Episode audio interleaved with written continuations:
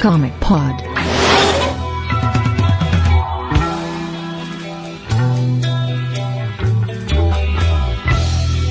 WhatsApp Comunicadores Profissionais com número 88. Eu sou Matheus Cajinho, estou aqui com o Brunão. A palavra é boa noite. São duas palavras. O Gai, Opa! o Joacélio, Foi um prazer reler tudo isso. o Ricardo, o Rio, Guitar Freak, É, eu concordo com o Joacélio. Também gostei muito de reler isso. o Delfim Qual é a palavra, Batera? A Dyron Dax. e o Vai. Fala. Então, nesse retorno do Comic Pod, depois do nosso, nosso pequeno hiato, a gente está aqui para falar de uma série muito pedida, muito adorada por todos, Planetary. Porque esse é um mundo estranho e nós pretendemos mantê-lo assim. Afinal, 2012 é o fim de tudo, mas a gente tem que manter o mundo estranho até o fim, né? E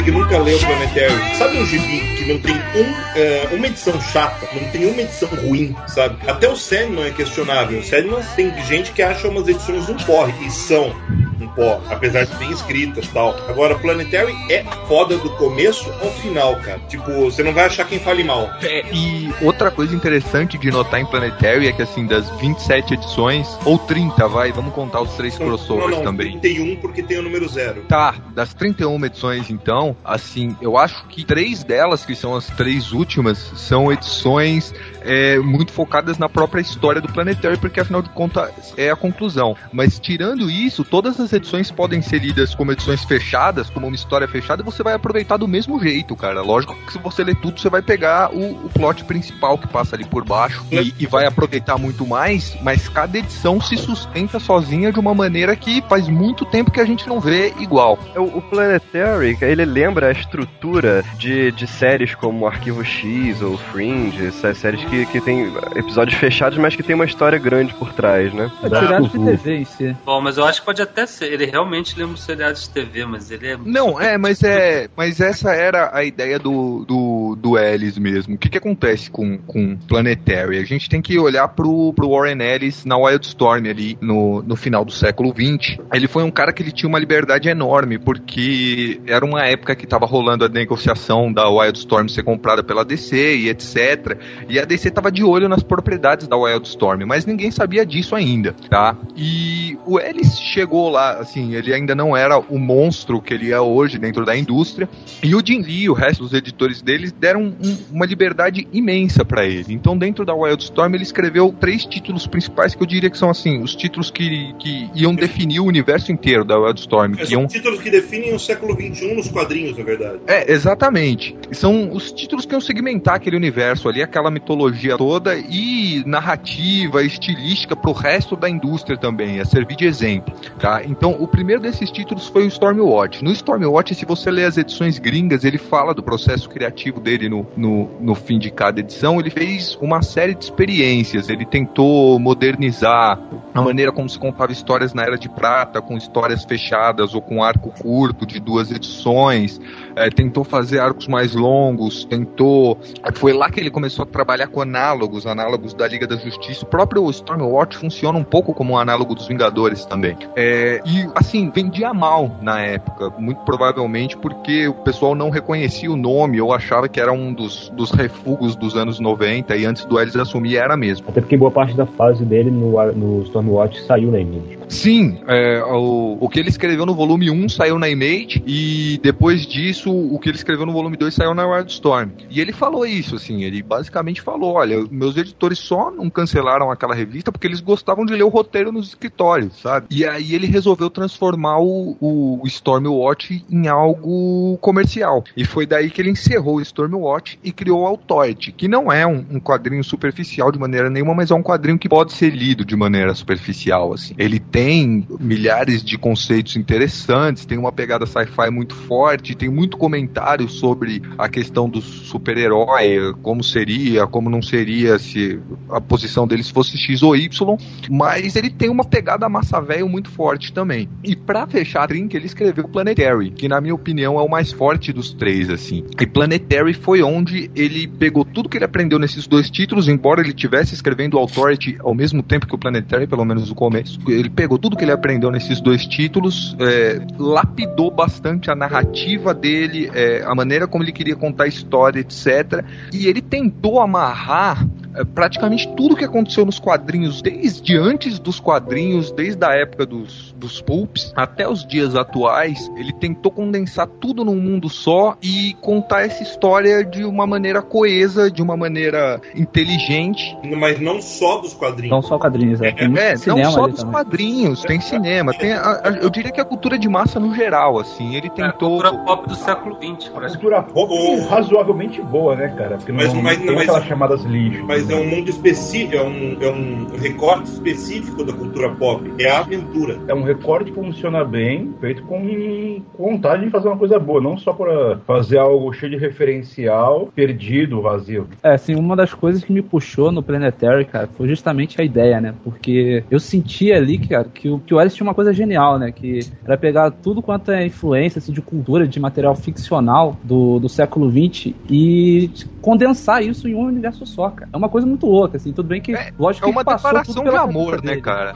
Sem É, mas dúvida, sem dúvida. eu, eu considero que é a melhor premissa de quadrinhos de todos os tempos, eu acho. Arqueólogos do, do estranho, assim. Do impossível. Impossível. Acho uma E não é, nenhuma, não é nenhuma premissa nova, cara. A gente tem os desafiadores do desconhecido e tem a cópia deles, que são o Quarteto Fantástico, É, entendeu? então. Ah, não. E aí a gente tem uh, os dois análogos, que o Planetary não deixa de ser um análogo dos desafiadores, É. e o quarteto dos quatro, óbvio, né? Uhum. E, Não, não, eu e a gente tem eles se chocando. É genial, cara. Mas eu falo da premissa em relação a essa coisa. Quando saiu, cara, ele, ele tem essa questão que você começa a ler o bagulho, assim, você vai vendo a. Você vai entrando no mundo pop, essa é a grande premissa que eu acho super divertido, sabe? Porque os outros vão pra, vão pra uma coisa mais ficção científica. E nesse é, é é explorar o universo. Um detalhe muitíssimo interessante do, do Planetary, que pouca gente sabe, é que a maioria dos conceitos de ficção científica científica que aparecem durante, durante todo o, o run é baseado em conceitos reais. É, tem Ah, muito de física teórica ali, matemática. Não, tem. Né? A, a- questão do floco de neve, que a gente vai comentar logo mais, é, aquela origem do multiverso, é algo que cientistas hoje acreditam, assim. É, é um, é um nú- e aquele número de universo do Floco de Neve é um, é um número real de um, de um matemático chamado John Conway. Quando a gente chegar nisso, a gente, a gente destrincha mais, mas é tudo muito coerente. É por isso que é, é, é visionário o Planetário nesse sentido, porque foi a primeira, a primeira extrapolação séria dentro dos quadrinhos de conceitos que os cientistas realmente estão estudando. Assim, hoje existe realmente uma, um fronte da ciência que estuda seriamente universos paralelos. E, e o que é mais engraçado, né? Separado por vibrações como, como o Flash, cara. E, tipo, faz sentido para eles por causa das- da teoria das supercordas. Então, ah, o Ellis ah, traz para uma linguagem mais simples, acessível para todo mundo, teorias maravilhosas, sabe? De um jeito muito mais interessante ah, do que o Morrison fez em, em Os Invisíveis e The Field, porque era muito hermético lá. O, o Ellis consegue eh, trocar em palavras simples coisas magníficas, sabe? De, de ciência super avançada, misturando com aventura pura. Ele Sabe? consegue passar bem visualmente isso, né? Ah, e aí o Cassidy é, é o mestre da história, né, cara? Se não fosse. É, a gente tem que dar bastante crédito pro, pro Cassidy, porque ele conseguiu, assim, de coisas que estavam fora do roteiro, e eu li mais da metade dos roteiros do Planetary, achei por aí online, hoje em dia eu não tenho mais, infelizmente, senão a gente anexava, e, assim, o, o Cassidy, ele conseguiu apinhar o dobro de referências que o Ellis colocou no roteiro, nos desenhos, assim. Então ele também é um grande responsável pela, pelo resultado da obra. O fato do Dictator ter uma, uma boa execução, tanto na parte visual quanto na parte de roteiro, é o que torna um, um quadrinho que vale a pena ser lido, mesmo já sendo, tendo, sendo um quadrinho velho, vamos dizer assim. E foi esse título que projetou o Cassidy, né? Antes disso ele não tinha feito nada grande, assim. E é interessante Não, é- também é- a evolução dele, né? Conforme o passar dos anos, cara. É, o Que- Cassidy era aquele cara que, que impre- na época que a imprensa toda falava, esse cara vai ser o próximo a explodir, esse cara vai ser o próximo a explodir, mas não tinham dado nada para que faria ele de fato explodir, que daria aquela visibilidade pra ele. E Planetary foi isso. O Cassidy, inclusive, ele ganhou três Eisner, né, de melhor desenhista, por Planetary e alguns desses anos, né, 2004, 2005, 2006, algum deles estava desenhando Astonishing X-Men também, mas o- todos os três ele estava desenhando Planetary, né? É, ele desenhou Planetary por quase 10 anos, né, cara? Uhum. Uma página aqui, uma página ali. E as capas dele são sensacionais, né, cara? Não Demais. são, as capas é uma atração, uma atração à parte, assim, dá vontade de fazer pôsteres com elas. É. E meio que são o que elas são, né? Elas são uh, pôsteres anunciando, olha, do essa edição de Planetary a gente vai vai analisar esse determinado estilo, essa determinada época, essa determinada influência. Então é, é Pô, do o cara caralho. pegou uma coisa de composição com tempo, né, cara? Pô, aquela. A, a capa da última edição, pô, cara, é, é linda, cara. Eu até tinha ela de wallpaper aqui no, no meu computador, cara. É muito linda. E a logo muda sempre, né? Ele, ele adapta a logo ao estilo da história, né? Como vai ser a história, ele molda a logo, né? Isso. Exatamente. Vamos explicar então o que, que é o Planetary. Planetary é basicamente uma, uma organização ah, mundial, multinacional, global, que tem três agentes de campo, tá? Que são o Elijah Snow, que é um cara que nasceu em 1 de janeiro de 1900, é conhecido como o fantasma do século 20 e tem poderes sobre gelo, tá? É como se fosse um elemental do gelo. A Jaquita Wagner, que é uma mina super forte, interessantíssima, e o baterista, que é um cara que fala com computadores e sistemas de informação e etc. E a função deles é investigar, eles se chamam de arqueólogos, arqueólogos do mistério, é investigar o que eles chamam de a história secreta do século XX, o que aconteceu por debaixo do pano, todo fenômeno estranho, toda coisa que a ciência não explica, que ninguém nunca ficou sabendo, que foi encoberta por um motivo ou outro e ou simplesmente nunca foi descoberta. E seguindo essa premissa, a cada edição é, eles vão descobrem um, um artefato, uma história, um local, o que seja, e partindo daí se analisa uma época dos quadrinhos ou do cinema de aventura ou da literatura anterior aos quadrinhos, etc. Então a premissa básica é essa. É, eles estão lá investigando os mistérios do mundo e a cada edição a gente analisa um- uma referência diferente graças a, a- a essa ocupação deles. Que é meio que uma desculpa pra gente analisar essas coisas todas. É, por essa premissa básica é interessante que a série poderia ir quase que pra sempre, né, cara? Poderia Poderia, afora e- cara. É, poderia, e é uma pena não ter ido, assim, mas como, como um parente aqui, eu, eu acho que nunca vai, porque o Ellis não gosta de Planetary, por incrível que pareça, cara. Como assim? É, é verdade. Não, É ele não verdade. gosta, cara, porque foi a época que ele brigou com a DC, que ele ficou meio fudido sem trampo, que tudo dele começou a atrasar, que ele ficou doente porque ele não conseguia parar de fumar, porque o pai dele morreu, e ele não consegue mais olhar, assim, sabe? Aquele, aquele trabalho que você faz numa época X da sua vida que você não quer lembrar, pra ele isso é Planetary, velho. É Então, triste, né, cara? Eu lembro É. que eu li uma postagem no blog dele, ele falando uma coisa dessa quando saiu a última edição. Eu falava, pô, a, a série terminou, eu sei que as pessoas gostam muito dela, mas eu não me sinto muito bem sobre isso, sabe? Falou algumas coisas assim mesmo. Pois é, o que é uma pena, porque eu realmente acho que é uma série que podia ir pra sempre, cara. Mas é que tá, é. o fato, o fato de não ir pra sempre é uma das grandes forças da série, né? Também Ah, sim. acho. Não, porque assim, apesar da série ter essa premissa, é, pelo menos a princípio, é interessante que ela também tem uma grande trama atrás, né?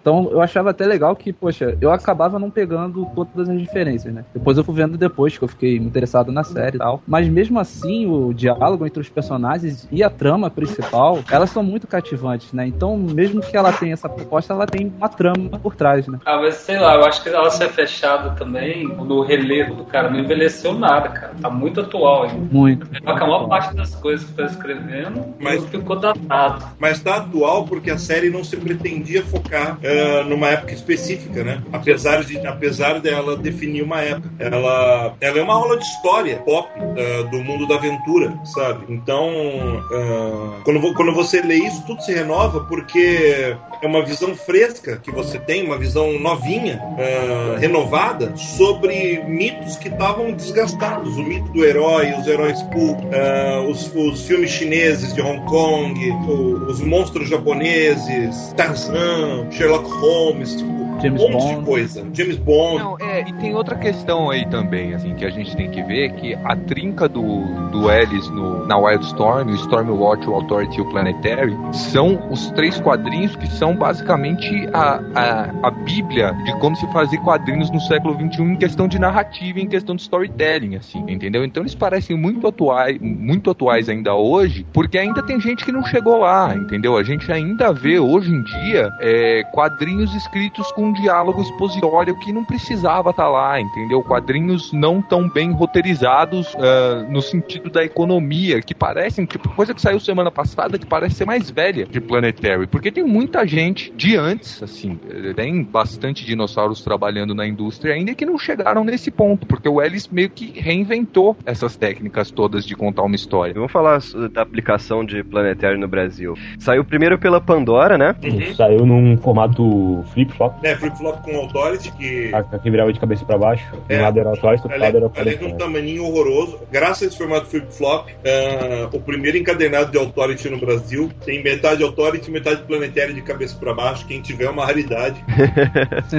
Não vale nada, mas é uma raridade. Não vale nada, mas é uma raridade. É sem tamanho. Mas a Pandora publicou os primeiros, as primeiras histórias. Ah, a Devir sabiamente esqueceu desse passado sombrio e publicou dois encadernados. O primeiro chamado Mundo Estranho, que tem os números 1 a 4 e a edição número 0. E o segundo encadernado chamado Quarto Homem, que contém as edições 5 a 12, que é o objeto desse. Depois disso, ah, houve a, a perda dos direitos da, da Wildstorm e da Vertigo por, todas as editoras, né? Porque a, a DC queria unificar tudo. Aconteceu aquela baita confusão e a Panini ficou com DC e a Pixel ficou com Vertigo e Wildstorm. Daí, a, o primeiro. é, na Pixel Magazine, começou, ela começou a publicar ah, algumas histórias, né? Ela- É, na Pixel Magazine número 1 começou com Planetary 13 já, eles continuaram da onde a Exa- parou. Exatamente, começaram de onde parou. A Pixel chegou a publicar um encadernado, que é o Assombrando do Século XX, se eu não me engano. Uhum. Publicou todos os três especiais num formato graphic novel, maior, magazine grandão, bonito pra caramba, que é, um, é maior do que saiu nos Estados Unidos. Provavelmente seja a melhor edição dessas, a melhor impressão disso, tudo com arquivo digital, bonitão, ao contrário dos scans pavorosos do Devir. Encadernado que a Pixel lançou é Deixando o Século XX. Deixando o século XXI, não assombrando. Aí tem as edições de 13 a 18 esse encadernado. Ah, e o último encadernado nunca saiu, né? Que é o encadernado que reuniria todo o resto, mas, mas enfim, não tinha a última edição. É, chegou a sair até a penúltima edição na, na Pixel Magazine, né? até a edição na 26, não verdade, saiu o, o epílogo. Na verdade, a Pixel Magazine publicou tudo que tinha pra publicar enquanto a revista existia, né? Pouco É, publicaram várias coisas, publicaram Y, publicaram X Máquinas. Assim, assim, eu quero- mas eu quero dizer que Planetary só não chegou no final porque Ah, o, o Ellis e o Cassidy não tinham chegado no final na época. Não foi culpa. É uma das poucas coisas que não foi culpa da editora. né? É, Vocês Uma podem, das vocês, poucas vocês podem, coisas, vocês né? podem culpar ah, a, Pixel, a Pixel por tudo. Tipo, ó, não, a Pixel não publicou o final da minissérie da Avril Lavigne. Que merda. mas Planetary não.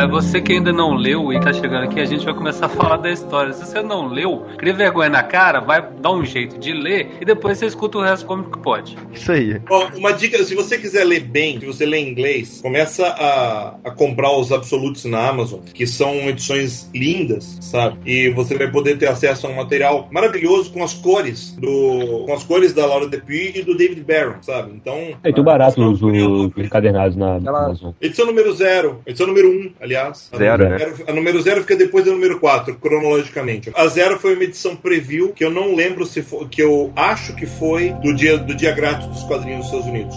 Não, não, saiu junto com duas, edi- duas edições de revistas da Watson. Foi Gen 13, número 33 e C23, número 6. É, detalhe interessante, não era nem da Wildstorm ainda. A edição zero saiu com o selo da Image ainda. Exatamente. Ah, sim, sim. É. Tá, vamos pra um então. Quem quer fazer as honras? Eu faço as honras. A história lá, se então. chama Ao Redor do Mundo e ela, resumindo, é a origem. Ah, você é apresentado aos personagens principais e ao primeiro problema que eles vão enfrentar que tem a ver com a origem do próprio universo de heróis, ah, historicamente falando. Bem bacana, vamos falar disso. Então a edição começa com a Jaquita Wagner recrutando o Elijah Snow pra ser o terceiro homem do Planetary. No momento eles estavam só com dois, né? A Jaquita e o baterista. E o Elijah vai ser o terceiro. A primeira missão deles é nas montanhas Adirondacks, em Nova York, né, no estado de Nova York, onde eles encontram o Dr. Axel Brass, que era um super-herói da década de 30 que estava desaparecido. né? É, du- durante a década de 30 e 40, o Brass e mais seis outros heróis criaram um computador que era capaz de acessar, tipo, o- como se fosse o nexo das realidades, que era um floco de neve que existia em 196.833 dimensões diferentes.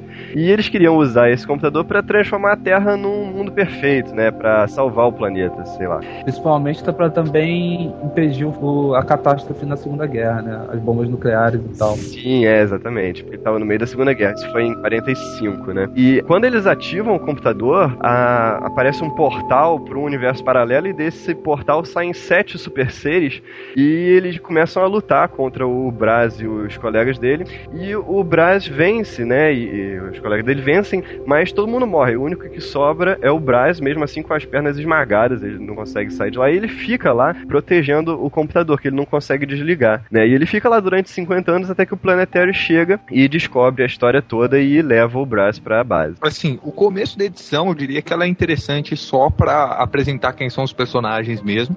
E ela é. Eu, eu acho ela interessante por causa dos diálogos. Assim, os diálogos são muito bem escritos e, e eles apresentam os personagens muito bem. Você saca muito qual é a personalidade dessas três pessoas né, na, na primeira metade dessa edição, de uma maneira que você não vai precisar ser apresentado pra eles de novo, assim. E, e- não vai mesmo. O único que a gente vai explorar mais a fundo vai ser o, o Snow, porque como ele tem 100 anos, é um fulano velhinho, é, obviamente ele vai mudando com o tempo, né? E a segunda metade da edição que é interessante, quando eles vão para as montanhas Adirondacks lá, e eles acham essa base secreta, a gente tem aqui uma sala de troféus com diversas referências pulps, a, a histórias pulps, boa parte delas o Caçadec pôs aí, e a gente tem essa liga de personagens, é, de, de inspe- análogos de personagens pulps, que é como se fosse a Liga da Justiça, assim, sentados inclusive é, numa, numa mesa redonda, que faz alusão, eu diria nem a Liga, faz alusão à Sociedade, da Sociedade. Justiça ainda, aquela Exato. primeira capa com eles todos sentados ao redor da mesa redonda, e cada um deles tem um análogo, né, é, na, na litera-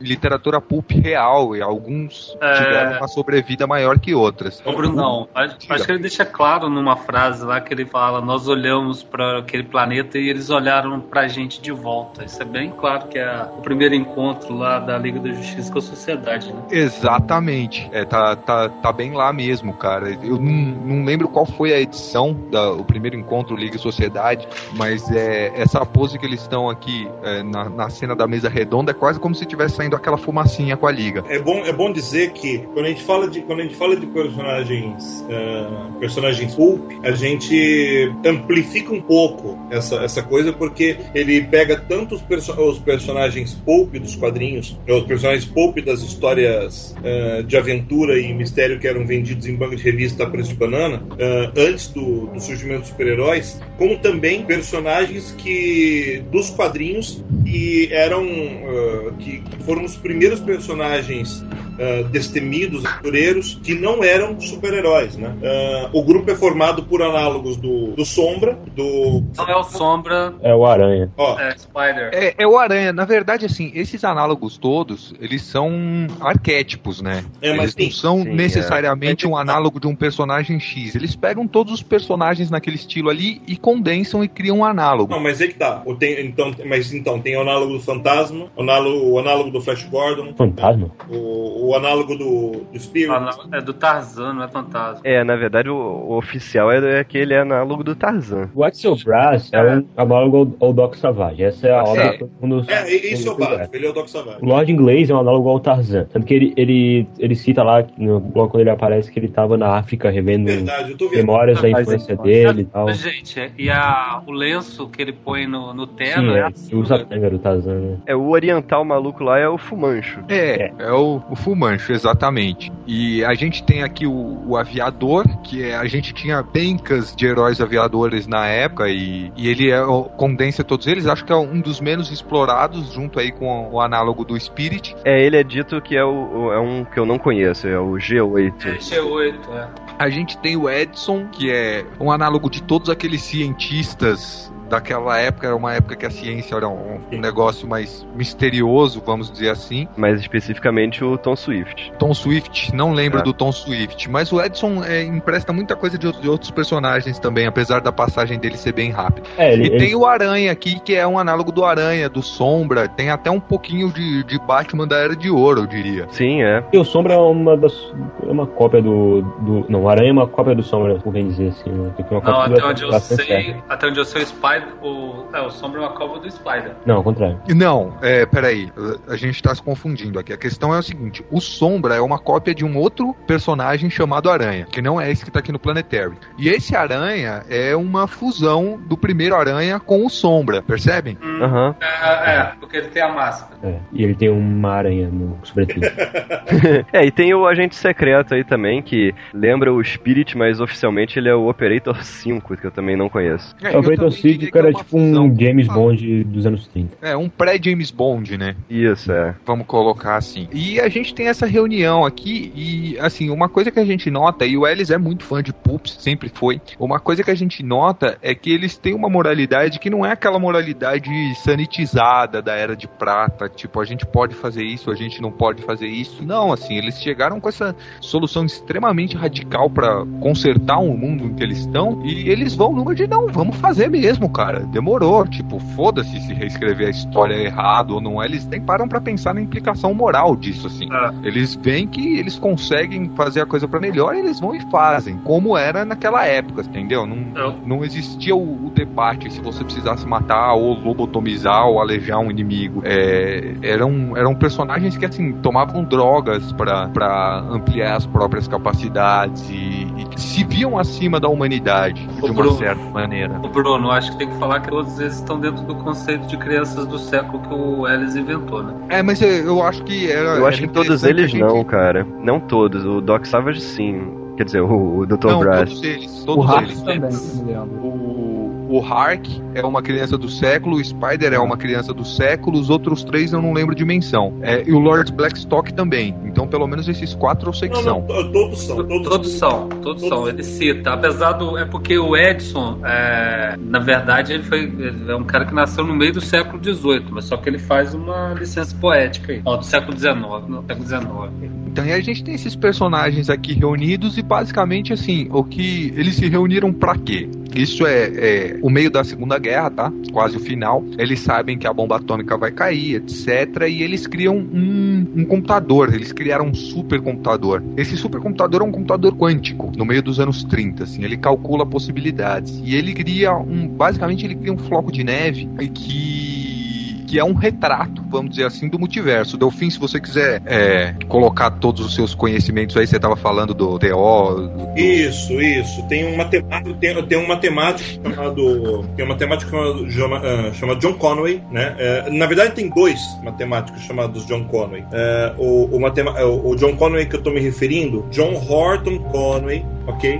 Que ele é o, ele é o cara que é, ele é mais conhecido pela teoria dos jogos. Na área da, na área da, da probabilística e da, da estatística, é uma das, uma das principais teorias sem a qual, sem a qual não existiria o campo como como é hoje, né? E, e ele chegou a, essa figura do, do floco de neve, né? Do- Quando teoricamente se, se viu possível um modelo matemático para quantos mundos seriam possíveis a partir de um mundo de origem, que é o famoso 196.833, né? Ele ganhou, ele ganhou alguns prêmios de matemática importantes. eh, ele não é, ele, ele é um cara muito polêmico, muito, muito. Eu não vou dizer assim, ele, ele, ele tá vivo ainda, sabe? Ele mora em Liverpool. Desculpa, ele nasceu em Liverpool, mora nos Estados Unidos hoje. Ele é professor da Universidade de, Har- de Harvard, não, de Cambridge. E, e- e vamos dizer assim, ele, ele, é um cara polêmico porque ele não é unanimidade, sabe? Como nenhum dos matemáticos brilhantes foi na sua época, enquanto estava vivo. Ele foi um dos caras que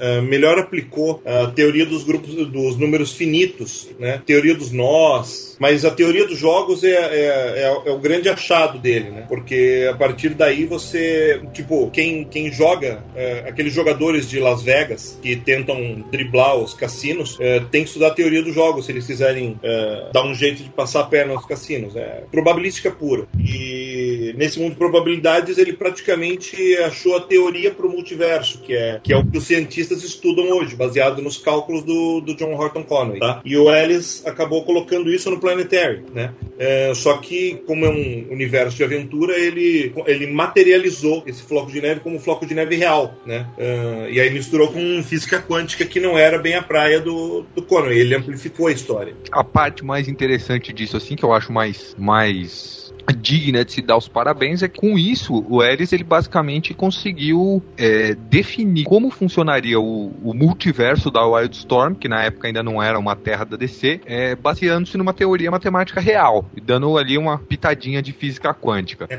o mais bacana é que o Conway, em 2004, quando o Planetary já tinha começado, já estava andando tal, é, ele se envolveu mesmo para valer no mundo da, da física quântica, né? É, e ele e uma das teorias básicas da, da física quântica quântica, que é, que é, que é a teoria do, do free will, né? Livre-arbítrio, sabe? Ele, ele, ele e, o, e, um outro matemático chamado Simon Cauchy conseguiram provar isso e publicaram esse paper em 2006, e isso se tornou uma das bases fundamentais da, da física quântica e das supercordas hoje, e é material de, de pesquisa total do pessoal do CERN lá na Suíça. A ideia, pelo menos no, no Planetário, é que cada rotação do floco de neve produziria uma nova Terra, né? Sim. É, exatamente Exatamente. Dentro do limite uh, de finitude da, desse tipo de máquina. E essas pessoas todas que estão aqui, esses análogos dos heróis pulp, querendo evitar um fim da guerra catastrófico, querendo uh, melhorar o mundo, eles chegaram a, a, que conclusão? Eles codificaram o mundo numa equação, tá? Numa equação matemática, e tentaram achar uma solução para essa equação que trouxesse o melhor mundo possível. A partir daí, eles iam colocar essa equação no floco de neve, deixar ele calcular todas as possibilidades e isso ia reescrever a história para melhor eh, possibilidade de mundo que existisse para a gente viver. Só que dá errado. Dá errado por quê? Porque um desses mundos, que é uma dessa rotação, uma dessas rotações que o, o Floco de Neve eh, gerou, eh, tem um análogo da Liga da Justiça nele. E eles percebem, esse análogo da Liga da Justiça percebe que. Eles vão foder. É, o mundo deles vai acabar. É quase. Chega a ser uma referência à crise nas infinitas terras, isso, né? O mundo Sim, deles claro. vai ser apagado. E eles saem do Floco de Neve e vem lutar contra os, o, os, o pessoal pulp aqui. E todo mundo morre, basicamente, menos o Doc Brass, que é o análogo do Doc Savage. E ele fica aí. O Doc Brass, ele tinha. É, ainda seguindo exemplos da literatura daquela época e o que seria considerado fantástico naquela época, ele tinha eliminado a necessidade dele de comer, de dormir e ele conseguia fechar feridas com o poder da mente. É, então, quando depois do confronto. Ele não envelhece. qual- é, e ele não envelhece, mas isso é basicamente porque ele é um bebê do século, né? Então, é, depois do confronto em que todo mundo morre e só sobra ele, ele fica lá com as pernas fudidas, é, vigiando É, o. na, na verdade, é um negócio, né? Ele, ele, ele decide não tirar o pé nem o olho dali, porque podia acontecer de novo. Sim. Exatamente, alguém poderia passar por ali de novo e vai passar, mas depois a gente fala disso. Né? E é bacana essa, essa referência, porque é realmente a crise nas infinitas terras. Tipo, ah, basicamente um quadrinho em que o Flash análogo se fode exatamente igual ao Flash. Não, exatamente, isso é culpa do Caçadei, cara, mas eu achei genial. É.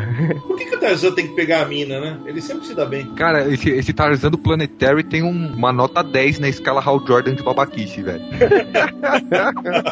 Aliás, o, o Hal Jordan análogo se fode quando ele tá tentando materializar o quê? Um martelo? Coisa?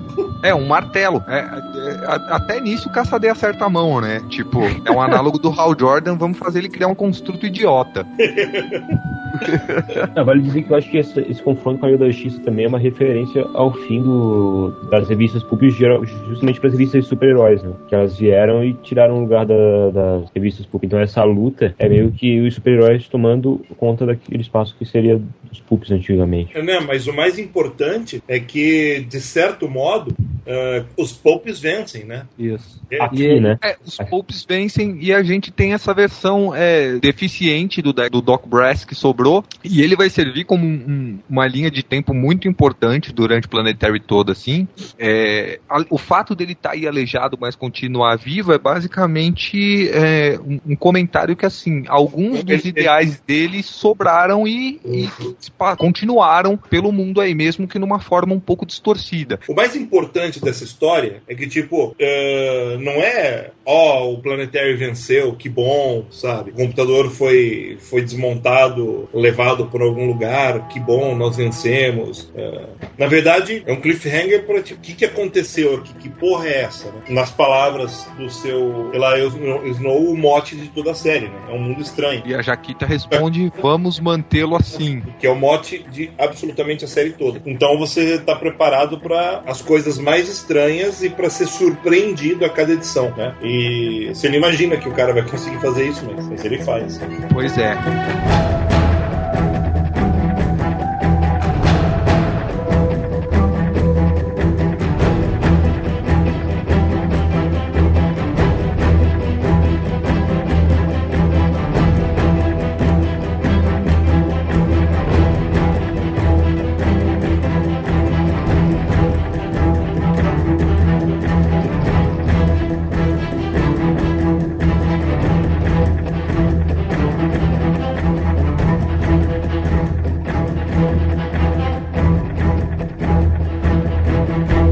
Pode perceber na edição número 2, que basicamente fala de monstros japoneses. Pois é, eh, depois de ler a 1 eu tava esperando, eu sinceramente tava esperando que a edição número 2 fosse, fosse ser tipo o Majestic chegando na Terra, sabe? Oh. A, a origem do super-homem. Ou, na pior das hipóteses, uma continuação, né? É, pois é. São linear, e não é isso. Bom, na edição 2, a gente tem um escritor japonês, um escritor meio malucão, que viaja junto com alguns seguidores dele para uma ilha chamada Ilha Zero, que é uma ilha que está em disputa entre a Rússia e o Japão, e na verdade nenhum dos dois está ocupando a ilha. E chegando lá, eles encontram umas carcaças de uns monstros pré-históricos, todos mortos, e eles começam a explorar essa ilha. Nisso o Planetary é avisado porque eles já sabiam dessa ilha, já tinham conhecimento da ilha, né? E eles sabiam que eh, os monstros da ilha tinham surgido depois da explosão nuclear em Hiroshima, né? Que gerou uma nuvem que foi carregada para essa ilha e, e parece que essa é a origem desses monstros, mas não se sabe ao certo, né? O que se sabe é que eles morreram por volta dos anos 70. Então esse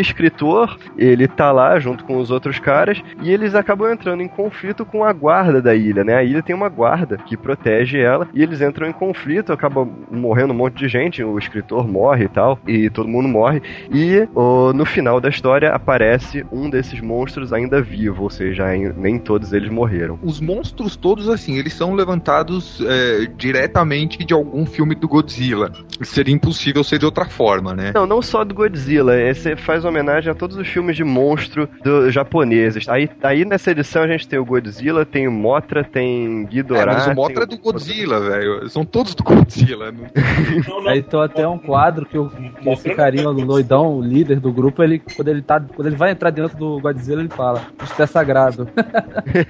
É, pois é, é, esse, esse escritor doidão aí, por sinal, ele é, ele é uma referência a alguns escritores loucos e terroristas no Japão que já tiveram. Todo mundo deve lembrar, acho que uns 15 anos atrás, aquele lance do, do, do gás no metrô de Tóquio. Puta, do caçarim, você fala, né? É. Exatamente. Isso, Gastarinha. Tem um outro escritor que é o mais famoso, que me foge o nome aqui, eu não consigo achar, que ele era doidão, que ele acreditava no Bushido até hoje, ele queria tomar o, o parlamento japonês, no caso. Ele tentou, segundo o Matheus aqui, é o Yukio Mishima. O, o, o cara do metrô, do, da- do atentado do Sarin, o chefe de tudo, chamava Shoko Azahara. Só pra constar. Na década de 70 também teve outro maluco desse também, que no final é, ele tentou invadir o Ministério da Defesa, porque não aceitava os americanos e tal, daí no final ele cometeu araquiri lá. É, pois é, ele entrou lá que nem um louco com meia dúzia de seguidores e, tipo, ninguém levou ele a sério. E aí ninguém levou ele a sério ele cometeu araquiri no meio do, do ministério, do parlamento, sei lá. Quer dizer, assim, são figuras que a gente que a gente vê de tempos em tempos aparecerem no Japão, assim, é um fenômeno da cultura deles. E já tem, tem inclusive uma, uma outra edição de Stormwatch que, que lida com o mesmo fenômeno, mas Stormwatch tinha um personagem japonês que era o Fuji, né? Então é, isso é, é comentado um pouquinho mais a fundo. Aqui é mais superficial, aqui serve como pano de fundo mesmo. E outra coisa que vale a pena dar uma comentada de leve, porque vai, vai seguir, a, vai ser importante pra história mais pra frente, é que o Elijah Snow, aquele recém-contratado pelo Planetary, todo mundo tira um puta barato da cara dele, assim. E ele é um velho rabugento, porra. Ele é muito rabugento. E ele fica meio quieto, assim, mas é o cara do escritório japonês do Planetary, que foi quem passou a, a informação para pro time de campo, começa a tirar sarro demais dele e o, o Elijah Snow fala: Olha, eu vou chutar o topo da tua cabeça forte e deixar no meio da praça pros, pros pombos cagar na tua cabeça aí. Ele fala isso em japonês. Exatamente. Aí assim, o time fica surpreso dele falar japonês e o japa do escritório japonês do Planetary fica na miúda, mas assim, é instantâneo. O- A hora que o Elijah Snow dá um pega pra capar nele, o cara fica se cagando de medo, assim. É algo que vale a pena prestar atenção, porque vai servir a história mais pra frente. Agora, outra coisa legal é por que, que os monstros morreram nos anos 70? Porque é exatamente a, a década onde os- esses filmes de monstro pararam de ser produzidos, né? É, exatamente. A Planetary toda, ela, ela, é, ela é permeada por esse tipo de comentário, assim, né? Ela posiciona as coisas muito bem na, na- nas épocas nas quais elas eram populares ou relevantes, de fato. Não, e tem sempre um pouquinho de contexto político também, né? Que, que permeia as histórias. E sempre tem uma coisa assim que eu até acho que é meio que a realidade misturada com a ficção, com a ficção, né? Então, o mundo do planetário é uma coisa muito louca, cara. E outro detalhe importante nesse, nesse, nessa edição é que no fim do, da edição, quando todo mundo morre, a gente vê que a guarda tem uma bandeira americana, uma bandeira japonesa e uma, acho que francesa. Russa. russa. Acho que é russa, isso. É, russa. Esse povo que faz bandeira com listra me confunde, velho. Eu nunca sei qual tá na horizontal, qual tá na vertical. As mesmas cores ainda, né, cara? Comprido. É, pois é. Mas só um comentáriozinho rápido, que- é coisa também da arte do Caçadei, cara. Tem um, tem um quadro, numa- na- acho que na página 16, quando eu tava relendo, cara, reparei que esse o japonês doidão lá, que ele tá com uma arma apontada, cara, ele tá um quadro que é igualzinho, assim, um quadro de mangá. Acho que é um detalhezinho legal, mas desses coisinhas que o Caçadei coloca nas edições. Que é muito mangá. Ele tá com assim, as linhas de ação. Eu, eu, mas ele- você tá falando do, do que ele tá com uma arma apontada pra cima dentro do Godzilla, né? Isso, Que parece uma cena do Akira. Isso, isso. Ele tá com um rosto assim bem de lunático, sabe? E as linhas de ação. Isso é bem característico da linguagem É. do mangá. Eu não tinha reparado nisso, mas é verdade. Como eu não leio muito mangá, eu não tinha reparado nisso, mas é, é muito mangá, cara. É.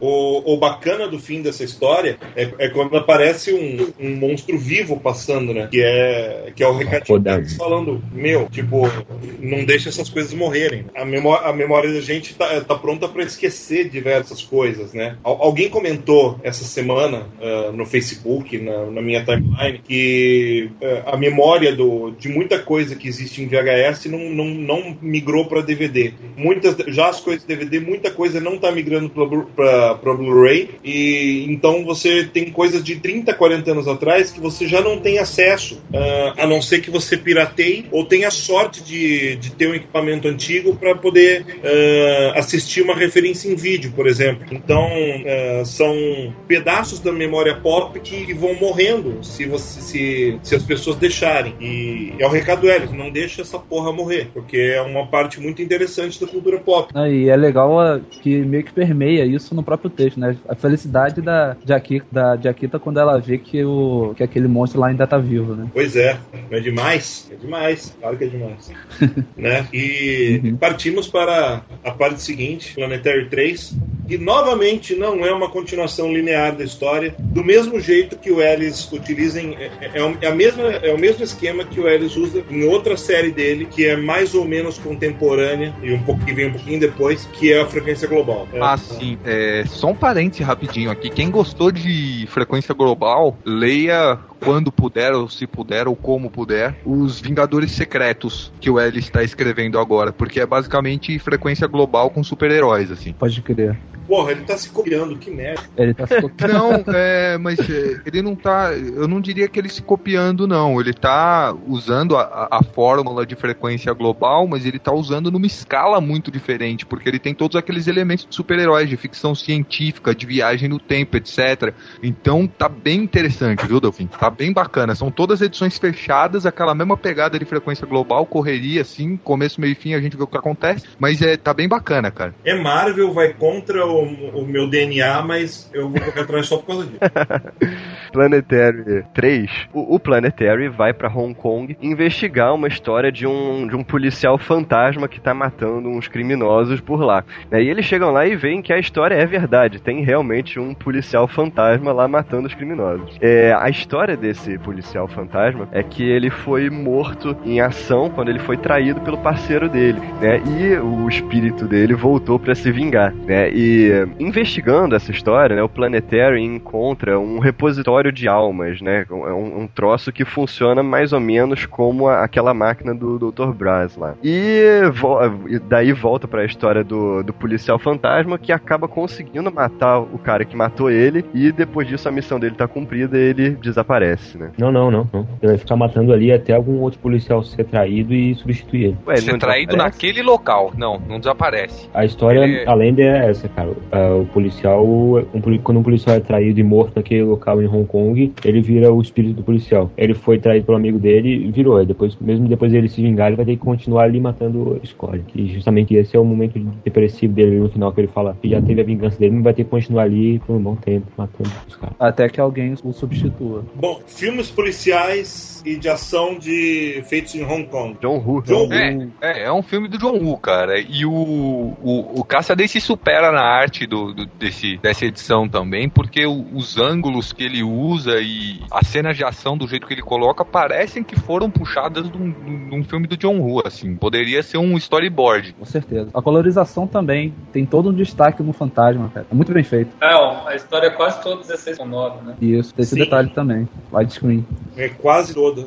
As quebras são muito específicas. Agora, ele, esse, esse negócio de espírito da vingança tem um pouquinho de- do espectro também, né? Ah, Sim, com certeza. umas, né? Tipo, tam- tam- também é uma referência, é, porque os, os filmes policiais é, de Hong Kong não são a única referência, né? Os filmes de Hong Kong em si também tem essa pegada de, de mistério, assombração, sabe? E- Sim, tem. E além do espectro, tem o, o, o Vingador. O Vingadora, dependendo de, de quão velho você é, Escarlate, né, cara? Que é Ah. basicamente o mesmo conceito. Ah, sim, verdade. É. Agora, é, sobre essa máquina que eles encontram, cara, eu não entendi muito bem. Eu também não. Cara, é o céu. Durante. Pra, é, pra mim, pra mim é como se fosse um computador orgânico similar praticamente ao, ao computador do Doc, do, ao computador do Doc Brass, cara. É, e é. ah, ah, durante a série toda, o, o Ellis entra muito no conceito do que seria, assim, o sistema operacional do universo, vai? Vamos dizer assim. E a máquina tá aí, ela cumpre uma função, assim. Ela, ela é como se fosse, tipo, um- uma vida após a morte para esse local específico e muitos outros. Ela recolhe a informação de almas, assim, das pessoas que morrem, vão para aí, basicamente, entendeu? É um. Mas não, é só- não são só os espíritos dos policiais, eu tinha entendido que Não, ali não, era o não. repositório dos Não, espíritos. é- aquilo ali armazena informação. É, armazena informação. É um, é, um, é um compêndio de HDs, cara. Um monte de HDs. né? É. Basicamente é isso. É um monte de HDs com informação das almas das pessoas. Não, e que vai assim, ser e tá naquele- formas ainda. E, e tá naquele local específico. Assim, eu entendi como se aquela projeção fantasma fosse, por exemplo, uma consequência ou uma ação daquele computador. Vocês também chegaram a entender dessa forma? Então, é, essa máquina que eles estão vendo aqui não é a máquina inteira, tá? Os lados Uhum. da máquina. É, a, a, a máquina tem o número de lados do, do, do floco de neve, do fractal. E. Certo. É porque é impossível, é impossível você ver todas as dimensões. Então o fantasma é. O, o fantasma, na minha opinião, é, é uma representação disso. É só, é só um. Não, não, não diria avatar, mas tipo. Acho que eu diria avatar, sim, né? Como se fosse um agente dessa máquina. Antivírus. É praticamente um antivírus, exatamente. Ele tem uma função específica dada pela máquina. É, funciona mais ou menos da mesma maneira que funcionam os bebês do século. É, pois é, eu tava começando a entender isso agora, né? Seria o antivírus, né? O sistema de defesa, né? Imunológico. Seria uma das formas, né? Assim como. o antivírus- Exatamente, daquela Legal, região em legal. particular. Tem, tipo, tem as coisas da máfia, tem também que ele fala do- dos filmes em si, também tem aquela analogia com Brandon Lee, com o Corvo. Não, não, e, e, aque- e aquela coisa que ele fala, né? Tipo, de novo a, de novo a questão da memória da cultura pop, né? Quando, quando- logo antes do fantasma, o fantasma sumir, ele fala: eh, foi por isso que me trouxeram de volta. Eles precisam ser removidos do mundo agora. Nosso tempo aqui é tudo que temos. Não podemos deixar tirem de nós. E ninguém entende isso melhor que um tiro atraído e executado em Hong Kong, né? Então, tipo, é, é toda uma referência a, a- a- esse ideário que, que existe de- dessa, dessa violência que, é, que é refletido nos filmes de Hong Kong, que é muito reflexo da liberdade especial que você tem na cidade por causa do por ser um protetorado, ter sido um protetorado inglês completamente desligado da China, né? Então ele tem uma cultura toda própria que até hoje os moradores de Hong Kong e os produtores culturais lutam para manter apesar do jugo chinês. né? Queria chamar de novo a atenção pro Cassidy. Ah, a quatro páginas do final, ele me comete um, um negócio maravilhoso que é quando a Jaquita vai em cima do carro e destrói o carro, que ao mesmo tempo que é uma, uma cena de destruição digna do- dos melhores filmes de Hong Kong, a referência visual que ele usa é Hard Boiled, desenhado pelo Jeff Darrow, né? É. A riqueza de detalhes, o, tudo que acontece é, é- é basicamente uma recriação ah, da cena em que o personagem principal do Hard Boiled cai fora do carro depois de uma, uma batida sensacional que a, a robô feminina da história do Frank Miller dá no carrão dele, quando ele acorda para a realidade, né? E é mais ou menos um choque de realidade que o motorista do carro também leva. Hard Boiled não é um filme do John Woo também, cara. John Woo tem um filme chamado Hard Boiled. Essa, a referência é por isso. Hard Boiled é um filme do John Woo que em português eu não lembro como chama. Vamos lá. Fervura máxima. Fervura máxima? Então é isso.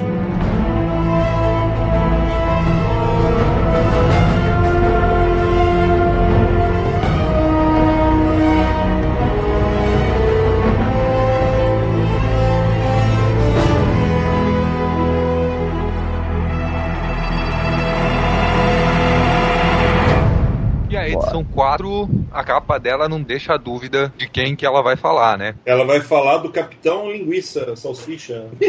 Capitão Fraldinha, esse é o nome. Bom, na edição 4, a gente começa com uma organização terrorista chamada Floco de Neve, por que não? E eles eh, destroem um prédio vazio que pertencia à corporação Hark. E embaixo desse prédio estava escondida uma estrutura alienígena. Né? O planetário descobre isso, né? Só que nisso, a, a Anna Hark, que era a dona dessa companhia, ela contrata um detetive chamado Jim Wilder para investigar. E ele, ele acaba entrando em contato com aquele troço alienígena ali e ele acaba sendo teleportado para dentro desse, dessa nave alienígena. Justamente na hora que o Planetary tá lá. Exato. E depois ele volta e é socorrido pelo Planetary e ele começa a contar o que ele viu lá dentro, né? Ele diz que aquilo é é uma nave, uma nave alienígena que caiu na Terra centenas de milhares de anos atrás e que foi criada para navegar pela sangria, que é uma coisa que existe entre as realidades paralelas, né? E essa nave ela precisa de um piloto e sete tripulantes para poder voltar para casa e ele tá disposto a ajudar a nave a voltar para casa. E nisso o Snow diz para ele que ele também vai ajudar o, o cara a ajudar a nave a voltar para casa, né? Ah, o bacana é que eu. Bom, isso é uma referência óbvia ao Capitão Marvel, né? É, personagem. Mas ao mesmo tempo, a- o alter ego dele, antes de, de se tornar o que vai virar o análogo do Capitão Marvel, é um análogo do Jim Corrigan, o, o detetive que na DC é o Espectro, né? Você acha mesmo, Delfim? Eu acho mesmo. Eu peguei o Billy Batson adulto geral, cara, na vibe. Ah, cara. Inclusive, quando ele tá falando com a, com a Ana Hark pelo telefone, ele fala: Não, é, eu sei que você quer que eu coma direito, eu sei que a gente que é garoto de orfanato, É, que é eu uma sei. referência ao. Que eles É, Mas, mas, mas ainda assim, cara, é um. Mas ainda assim ele tem esse lance de, de, de, de ser o detetive honesto, boa praça, sabe? Bom, E- ele é ruivo com terno verde, né? É, Eu não acho tinha olhado pra isso, mas a É. referência visual tá aí, de fato. É, aí que tá. Isso pode ter sido uma ideia do Cassidy. Pois é. Mas enfim, é por isso que funciona, né? O Ellis referencia de um jeito, o Cassidy de outro, você tem uma coisa muito mais rica. Com certeza. é, e a nave é quase como se ele entrasse na Pedra da Eternidade, né? Não é, a nave é uma versão da Pedra da, da- da Eternidade, cara. É engraçado engraçado que o Ellis. Legal, essa que é a verdade. Sim, muito mais. É engraçado que o Ellis encaixa essa nave num conceito que ele já tinha criado antes, porque essa nave é basicamente uma, uma versão Balsa. mercantil da balsa. É. Tá? É, ele usa um conceito de ficção científica da nave ser movida e é, ela precisar dos pilotos, como se os pilotos fossem componentes delas, precisar de um super-humano para ser o motor, outro super-humano para ser o combustível. Eu não sei de onde esse conceito veio. Eu procurei referência para ele, mas eu não consegui achar a primeira ocorrência desse conceito. Mas é um conceito é, relativamente antigo já. E é um conceito, inclusive, que o Jonathan Hickman usou mês passado na Shield também. É, isso lembra um pouco, mas muito pouco, é o Guia do Mochileiro das Galáxias. Que os caras têm um motor é, que é movimentado a imaginação. Uma coisa é, assim. movimentado a, é movimentado a improbabilidade. É improbabilidade? Probabilidade infinita. Isso. É, não, mas você falou, você falou do guia, eu pensei que você estivesse referindo à Terra, que era um computador que funcionava com pessoas, né? Era um computador formado por seres orgânicos. Eu, eu acho aqui que o jeito que ele descreve, o jeito que funciona, eu, eu achei meio uma referência a Star Trek, assim. Ele fala que o comandante fica sentado no meio e com a pessoa do lado dele, com a mão no ombro e tal, pra energizar. Ah, e, É toda aquela e- formação de básica sete- da- da ponte de sete- comando? Ele precisa de sete pessoas pra pilotar a nave. Sete. É, do jeito que ele escreveu, me lembrou bastante, assim, a ponte de comando de, do Star Trek mesmo. É, mas não só, né? Sete é o número mágico do universo de heróis, né? Sim. 7 também é a tripulação da Star Trek, né? Não, Vai, Star Trek. De Star, de Star Trek. Star, Star Trek tem 500 e tantos, mas Enterprise. o número vai decrescendo a cada morte. Assim, É, o. tá- tá É, de exatamente. comando, né? A pessoa morre, volta uma camisa vermelha da lavanderia, ela já para outro tripulante, a- essa pessoa já faz o testamento. A, a Uhura no começo tinha uma camisa igual do Kirk. Quando deram uma camisa vermelha pra ela, será que ela não ficou com medo, não? Mas, mas então, quando, quando essa edição do Planetário saiu, já tinha saído a primeira edição de Authority, né? Então o conceito da sangria já tinha sido usado, né? O Exatamente. conceito da sangria é, foi criado no Stormwatch, na verdade. Ah, é do Stormwatch? É do Stormwatch, é da penúltima edição do Stormwatch, se eu não me engano. O Ah, volume 2? É, é, é. É, volume 2. Ah, então, só isso. The Bleed, o nome do arco. Ah, Uma coisa, uma verdade. coisa que eu acho bacana e fundamental nessa história, na verdade, duas coisas, bacana e bem fundamental, é que até esse momento o, o Elia tava, tava nessa só pra, ah, tipo, tem uma missão, vamos pro Japão, passamos por Hong Kong porque tinha que passar na volta, chegando em casa, acabou, me esquece, deixa eu viver minha vida em paz. Ah, é a partir desse momento que ele se envolve de verdade com, com, com o Planetary. Né? E- É, porque ele vai ficando cada vez mais encucado com os buracos na memória dele, né? E ele vai ficando cada vez mais proativo. Ele vai tomando o comando das coisas pras mãos dele aos poucos, assim. Ele vai falando, porra, peraí, o que, que a gente tá só investigando isso aqui? A gente devia tomar uma atitude sobre essa, essa questão. E ele, cada vez mais, ele vai assumindo essa postura. É, como ele mesmo diz na última, no fim da, dessa edição, ele fala: já é hora do Planetário parar de observar as coisas e começar a fazer coisa. É, tanto que quando ele se oferece pra ajudar o Jim Wilder, o- a Jaquita fica assustada, né? Que que tomou essa atitude assim, né? É, fica, mas É, se eu não me engano. Eles não ficam assustados. O eles- baterista dá uma piscadinha pra ela. É, eles trocam um sorrisinho. Então, isso, isso não vai ficar assustado, isso quer dizer, nosso plano deu certo. Mas, mas É, enfim. Pois é, né? Até o, até o, até o, até o Elias se ligar disso, vão, vai mais um arco de histórias. Então, o Elias é lerdo pra caralho, na verdade, deve ser esse frio que habita esse. A falta de memória também ajuda, Delfim. Eu acho que vale um parêntese aqui pro redesign do que o Caçadei fez pro, pro Jim Wilder como Capitão Marvel, vai. Porque assim, é uma origem para esse personagem muito calcada no, no- na ficção científica. Então o, o Cassidy usa é, esse, esse viés tecnológico nesse design. Mas o Capitão Marvel é um personagem que é, a versão oficial dele, o Capitão Marvel, ficou preso aos anos 50 durante toda a sua existência. Assim, se eu não me engano, aquela última porcaria de série dele do Ordway é, é, tinha um feitiço na cidade dele para ficar para ela ficar nos anos 50 para sempre. Então, o que, que o Cassidy fez? Ele usou ah, uma sensibilidade de design da ficção científica dos anos 50. É quase um sci-fi retrô na, na, nesse uniforme que ele fez, assim. Eu achei genial. E esteticamente é lindo também. Então, palmas por Cassidy, porque ficou do caralho. Olha, eu acho Também o interior da, da balsa é digno de nota também, cara. É Sim. muito bonito. É, mas eu acho que tanto o interior da balsa quanto o uniforme dele ganhava um, festival, um carnaval fácil no Rio. Ganhava, cara. Próxima Próxima edição. edição, vamos finalmente falar da edição zero, que é uma edição curtinha. Que a, a edição zero, vamos, vamos, a, eh, vamos a uma pequena passagem pelo, pelo, pelo, início da, pelo início da segunda era científica dos quadrinhos né? Sim, Ah, é, antes da gente começar a falar da edição em si, é dar um, um, um, um toquezinho na capa rápido, porque assim, a capa dessa edição é uma edição preview, tá? É óbvio que a gente sabe que não, nada tinha sido feito de Planetary ainda, cara. Uhum. E a gente vê, vê muitas ideias na capa dessa edição que, no fim das contas, acabaram não sendo usadas. A gente vê um análogo do Fantasma na capa dessa edição. É. A gente vê um análogo do No Man, dos Thunder Agents. Uhum. A gente vê um análogo do Batman aqui que não é o Midnighter. Até um Conan ali, uma coisa assim também. Uma, uma mina se transformando num, num bicho, quase um, quase um Hulk feminino. Tem umas invasões alienígenas pós-científicas, assim. Uns Cidades discos voadores, no final. coisa. Discos voadores, zeppelins. E algumas dessas ideias que estão aí na capa a gente vê sendo, sendo apresentadas na série, às vezes de uma forma ligeiramente diferente, e outras delas não. Quer dizer, é, a gente acaba sabendo que talvez Planetary fosse para ser maior. Talvez ah, tivessem coisas que o Ellis e o Caçadei infelizmente não chegaram a fazer, o que é uma pena. Né? Ou talvez sejam ideias que eles perceberam no meio do caminho que, ó, tipo, dá pra fazer diferente, dá pra fazer melhor, dá pra fazer de outro jeito. Sim, é, tem coisa que passou aí igualzinha, que a gente vê nessa capa e a gente vê na série. Tem coisa que a gente vê na série é, de formas um pouquinho diferentes.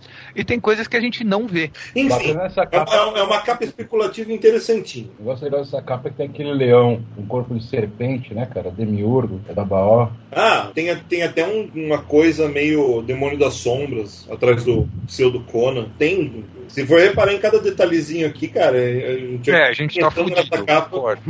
É, essa é uma capa que eu concordo com o Brunão. É uma capa que dá pra fazer um pôster fácil, fácil. Bom, esse preview é uma história rapidinha de oito páginas, mas a, a história ela é bem densa. Assim, o Planetary é, invade uma instalação militar pra conversar com um general velho lá. E aí eles contam pra ele que eles estão mapeando a história secreta do século XX e tal, e perguntam o que aconteceu com David Payne em 1962.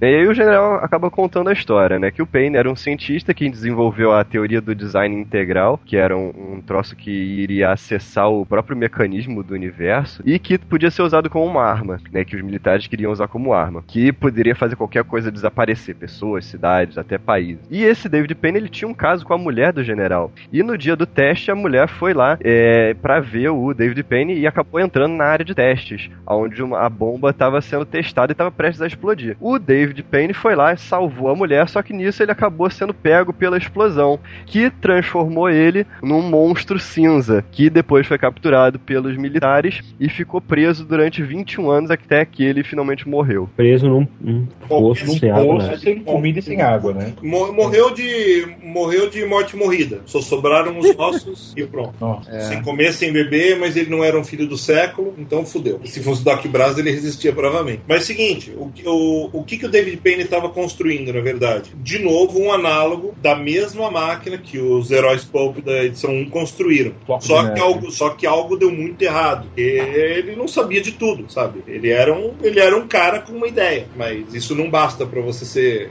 Se você ser genial, não basta pra você criar um negócio foda desse jeito. Você tem que ser um pouco mais do que isso. Mas de resto, cara, esse, isso é a origem do Hulk. É a origem do Hulk pra nos, pra nos deixar atiçado com o que possa vir da série inteira. Sim, é uma revisão da origem do Hulk. Eles substituem a, a- a radiação gama por física quântica, o- basicamente. e o imbecil lá do, do, do- Como é que é o nome do moleque? Rick Jones, Rick Jones. Rick Jones. Rick Jones, isso. A, a mulher, a mulher do general é o Rick Jones da, da hora. É, e também faz o papel da, da, Da filha do General Ross, né? Da Beth. É, é porque, é, convenhamos, é um, motivo mais, mais palpável pro já odiando o, o Hulk, né? Não porque ele casou com a filha, mas porque tava tomando um chifrão.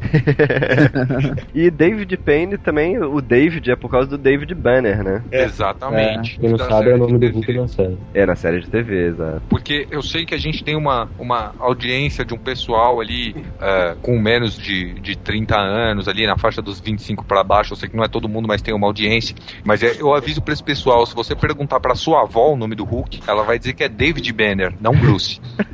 tá? Do mesmo jeito que a mulher do Super-Homem é a Miriam Lane. É. É, eu peguei o finzinho disso ainda. Miriam Lane e Eduardo Kent, né? É, mas o Eduardo Kent, curiosamente, durou menos do que a Miriam Lane, cara. É, o Eduardo Kent gente não, não migrou para abril, não. Pois é, se você. Se, é, é, coisas loucas, né? Se você pegar a edição da Abril de Crise nas Infinitas Terras, é, a Lois da Terra 1, que a Abril traduzia como Terra Ativa, chamava Lois. A Lois da Terra 2, que era Terra Paralela, segundo a Abril, chamava Miriam. Isso. Mas en- enfim, voltando pra edição.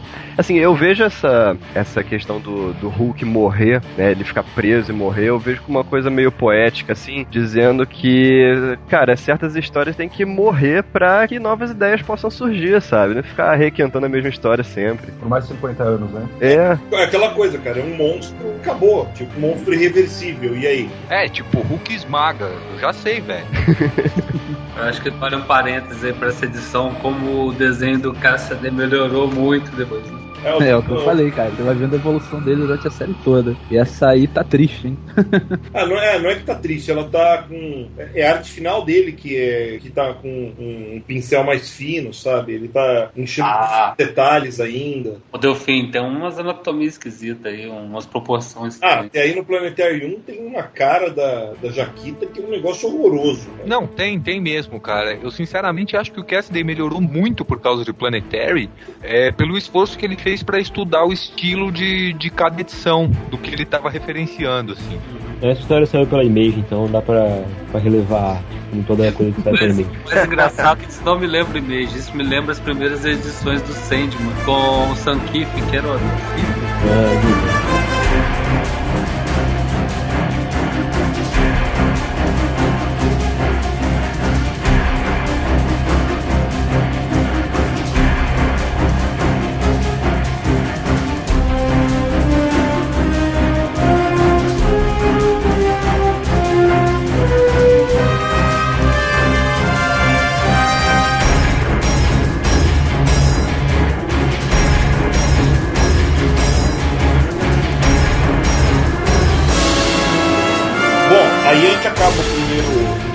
encadernado da, da Devir. E o segundo encadernado, a Devir fez um favor lindo pros, pros fãs de quadrinhos. Foi diminuir o formato, do formato americano pro, pro, pro mesmo formato que a Pandora usava. Que é para economia de papel, mas na verdade é uma das economias mais burras que eu ouvi falar. Porque eles estavam tentando. Eles já estavam escaneando aquela coisa de querer ganhar dinheiro a todo custo, sabe? Bom, então, lá, o primeiro arco do, do Planetário se chama Mundo Estranho. Ah, o segundo se chama O Quarto Homem. Lembre-se que o Elias Snow é o terceiro homem. Quem seria o quarto homem? Que é uma coisa muito interessante. Você vai descobrir, vai ficar surpreso se você não leu ainda. E esse arco começa na edição número 5, que nós temos ah, uma história do Doc Brass, né? Que é o Doc Savage numa capa que homenageia, inclusive, o logotipo do Doc Savage, que é um negócio bacana. A partir daqui, na minha opinião, o, o Cassidy começa a, a, a ter um afinco muito maior em, em reproduzir designs eh, da época. É, o enquadramento aqui também tá igual ao enquadramento das capas do Jogo Savage mesmo. É, é, a própria finalização da arte tá, tá, tá nesse estilo, sabe? O logotipo desenhado à mão, co- coisas que você só vê num negócio, num, num- numa obra que é bem cuidada, sabe? É, essa edição 5, ela é praticamente só o Elijah Snow conversando com o Dr. Brass, né? E o Dr. Brass contando a, a origem dele, né? E aí é que a gente fica sabendo que ele também é um bebê do século, né? Ele nasceu no dia 1 de janeiro de 1900, assim como o Elijah Snow, né? E eh, os pais dele faziam parte de uma sociedade que, que queria criar um super-homem, né? Através de uma, de, de uma coisa mais orgânica, assim.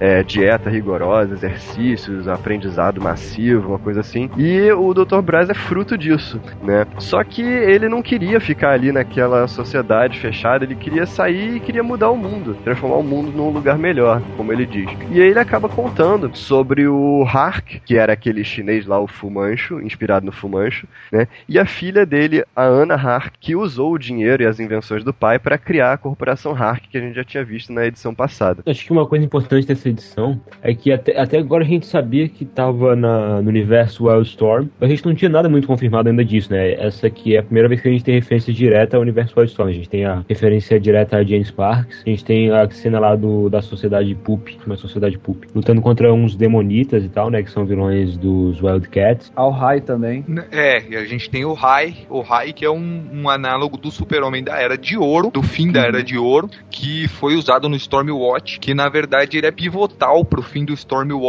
e começo do Authority, embora a morte dele não tenha sido não tenha sido é, um negócio imediato, assim, ele morreu, começou o Authority, mas ele é pivotal, é, eu diria que é a história mais importante que o Stormwatch teve. Sim. Pô, eu não lembro dele no Stormwatch. Tá no arco Change or Die, no último do primeiro volume. É, ele, ele é morto é, não intencionalmente pela Jenny Sparks, cara. Isso. E a gente tem. É muito interessante nessa edição, assim, a- as páginas. As páginas que o Doc Brass reconta origem dele e as, as aventuras dele são todas ilustradas em, em como se fossem ilustrações de pulps mesmo. E tem essa, essa textura no papel para parecer um papel antigo. É, eles tentam reproduzir aquela pegada da- daqueles livros da época de uma forma, eu diria, bem fiel, assim, bem cuidadosa. É, tentam fazer, né? Tipo, porque na verdade num, num- os desenhistas ah, do- de ficção científica tinham alguns caras muito bons, né? Mas tipo, não era tão ilustrado assim, era uma ilustração a cada, a cada trocentas páginas, sabe? Não, mas isso é bem mostrado aqui, tipo, tem uma imagenzinha e um texto, uma imagenzinha e um texto. É, Depois- sim, e, e é bem pontual aqui as, as lembranças do, do Doc Brass também, né? Não é um negócio que,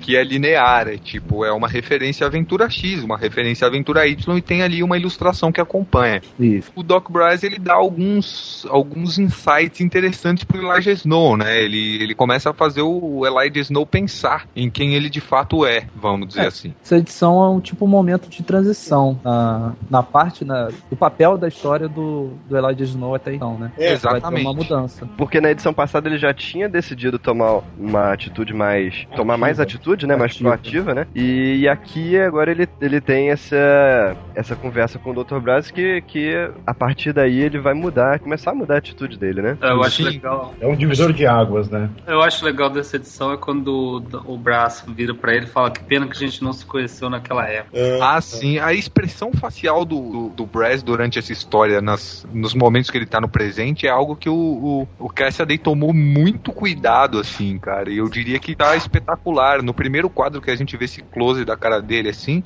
tipo, ele é um cara inteirão, vai, dos seus 30, um cara forte dos seus 35 anos, mas você vê no olhar dele, parece um velhinho, lembrando de sei lá quanto tempo atrás, entendeu? É, porque na, porque na verdade é o que é, né? É, exatamente. Porque o, o, o, o, o, o que piora a situação é, é, é como se, é, é como se ele tivesse mesmo num, num asilo, porque ele passou mais de 50 anos isolado de tudo, né? Ah, porra, você fala pro cara em fita de vídeo, noticiário de TV, sabe? É, é outro mundo mesmo pra ele.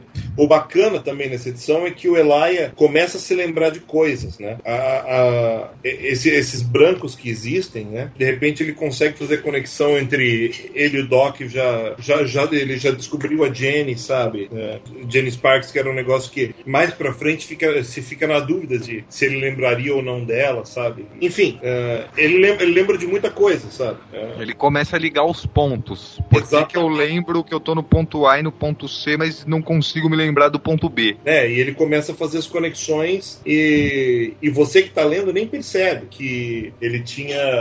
que ele começa a, a, a soltar o passado dele, um passado que você mesmo acreditava, você leitor, que estava perdido. Enfim, é- essa edição da Devir, ela tem muitos probleminhas, mas tem uma coisa interessante, né, que prova- provavelmente é mérito do Leandro Neumann, que adorava fazer isso, que é após cada história tem um extra ah, falando um pouco sobre o so- sobre o contexto histórico da contexto histórico pra, his- ah, tanto para a história quanto para as correlações com a cultura pop, né? Sim, isso é muito legal, cara. Os textos estão muito bons. Tipo, uma punhetação imensa. Mas, tipo, você descobre, co- você descobre coisas que, se você tivesse a paciência de procurar, você demoraria bastante. Né? Então, ponto para devir nessa história. Provavelmente ponto pro Leandro. Bom, vamos lá. Edição 6, aí a gente já começa a ver um, um grupo que vai ser bem importante pra série. Os quatro. Ou os Os quatro. quatro. Sim. O, o Planetary vai ao For Voyagers Plaza e que pertence a um grupo misterioso de pessoas chamado Os Quatro. né? Tudo começa em 1945 com a criação de uma nave chamada Artemis, que, com tecnologia nazista. E eh, essa nave era o verdadeiro meio de dos Estados Unidos vencerem a corrida espacial na, na Guerra Fria, né, durante a Guerra Fria, enquanto a Apollo era só pro público ver, né? A Artemis que era a verdadeira arma deles. E em 1961, a Artemis tinha que levar quatro pessoas pra Lua, só que eles nunca chegaram lá. E quando eles voltaram pra Terra, eles tinham sido transformados, eles não eram mais humanos. Eles desenvolveram é, poderes, né? E eles ficaram trabalhando escondido, né, durante anos e desenvolvendo novas tecnologias. E no presente, o Snow encontra o com o William Leather, que é um desses quatro, né? E ele acaba falando, revelando pro Snow, né, a questão da perda de memória dele e faz ele começar a se questionar o quanto que o resto do Planetary não tá contando pra ele. É, tu falou ali que eles faziam tecnologia, vale acentuar o tipo de tecnologia, não era exatamente. Eles não são exatamente os filantropos, né? Eles fazem tecnologia evil, né? São os caras malvados. Eles querem. É, eles fazem e coletam, mas eles não, não revelam pro mundo, assim. É o que é a coisa que deixa o, o, Eli puto, assim.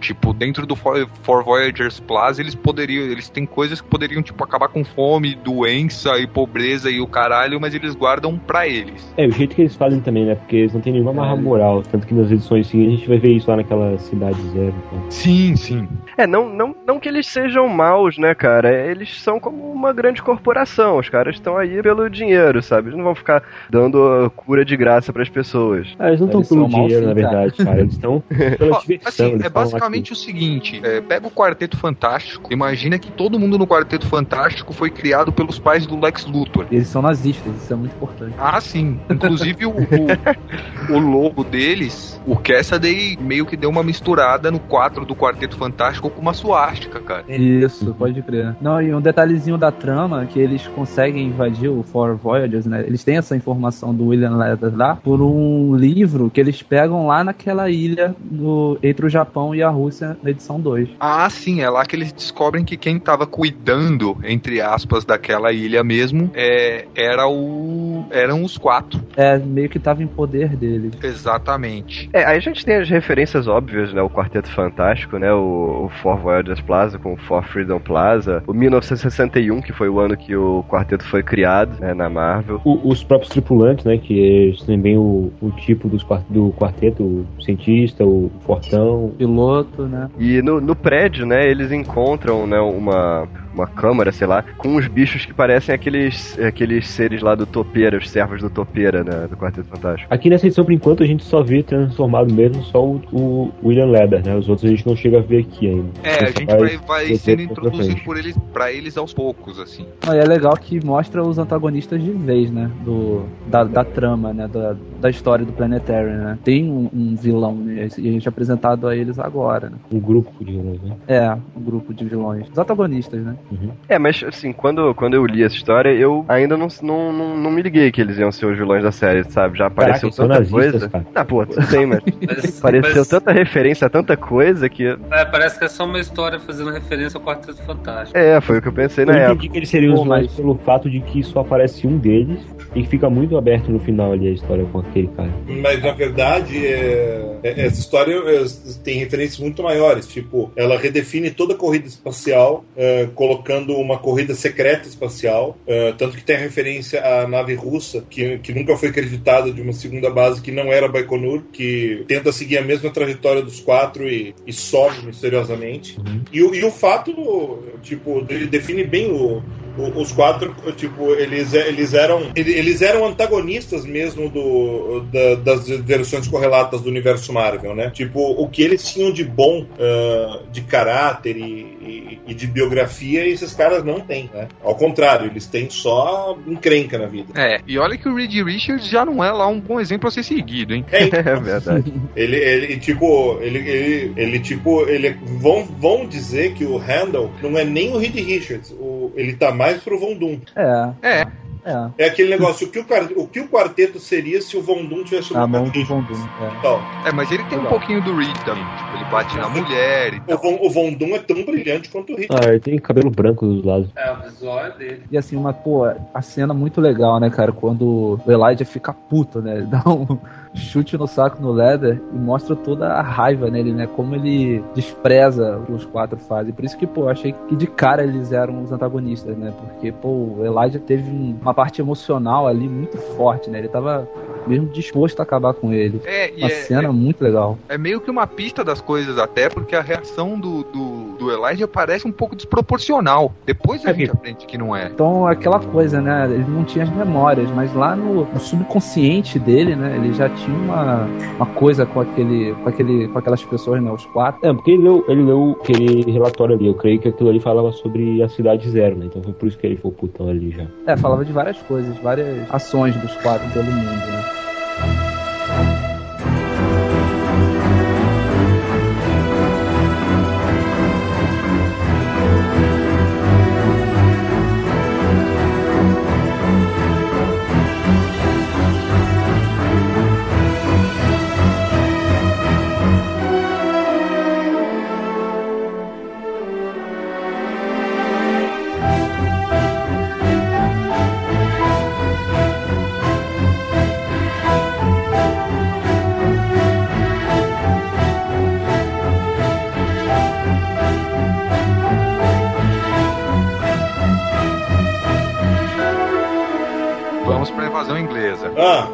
Essa capa. A capa.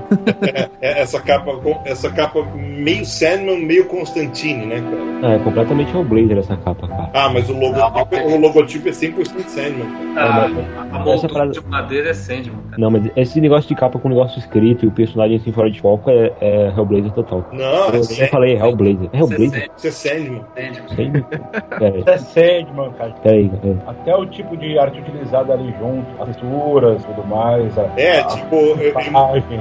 Emulando o Dave McKean total, cara. Aham. Tanto que ele usa uma foto no fundo, que é bem Dave McKean, né? É, e, e não só foto, tipo, esses ele, é, é, Textura. as personagens, as As texturas grande, o, essa tipagem com serifa, tipo Old English, a imagem de um pentagrama lá embaixo, com aspectos mais desenho técnico, na direita uma linguagem estranha, sei lá, um alfabeto estranho, quase desaparecendo, textura de pedra. É verdade, é verdade. Eu tava confundindo. Vamos lá, na edição 7, a Jaquita Wagner recebe a notícia de que o Jack Carter morreu. O Jack Carter era um antigo namorado dela nos anos 80 e também era um grande mago inglês. Oh, O Planetary vai no funeral dele e no funeral tem todo tipo de criatura bizarra lá. E depois quando eles vão visitar o lugar onde o Jack foi assassinado, o baterista percebe que existe magia lá, porque ele entende magia porque magia é uma forma de informação. né? Então ele percebe que tem magia lá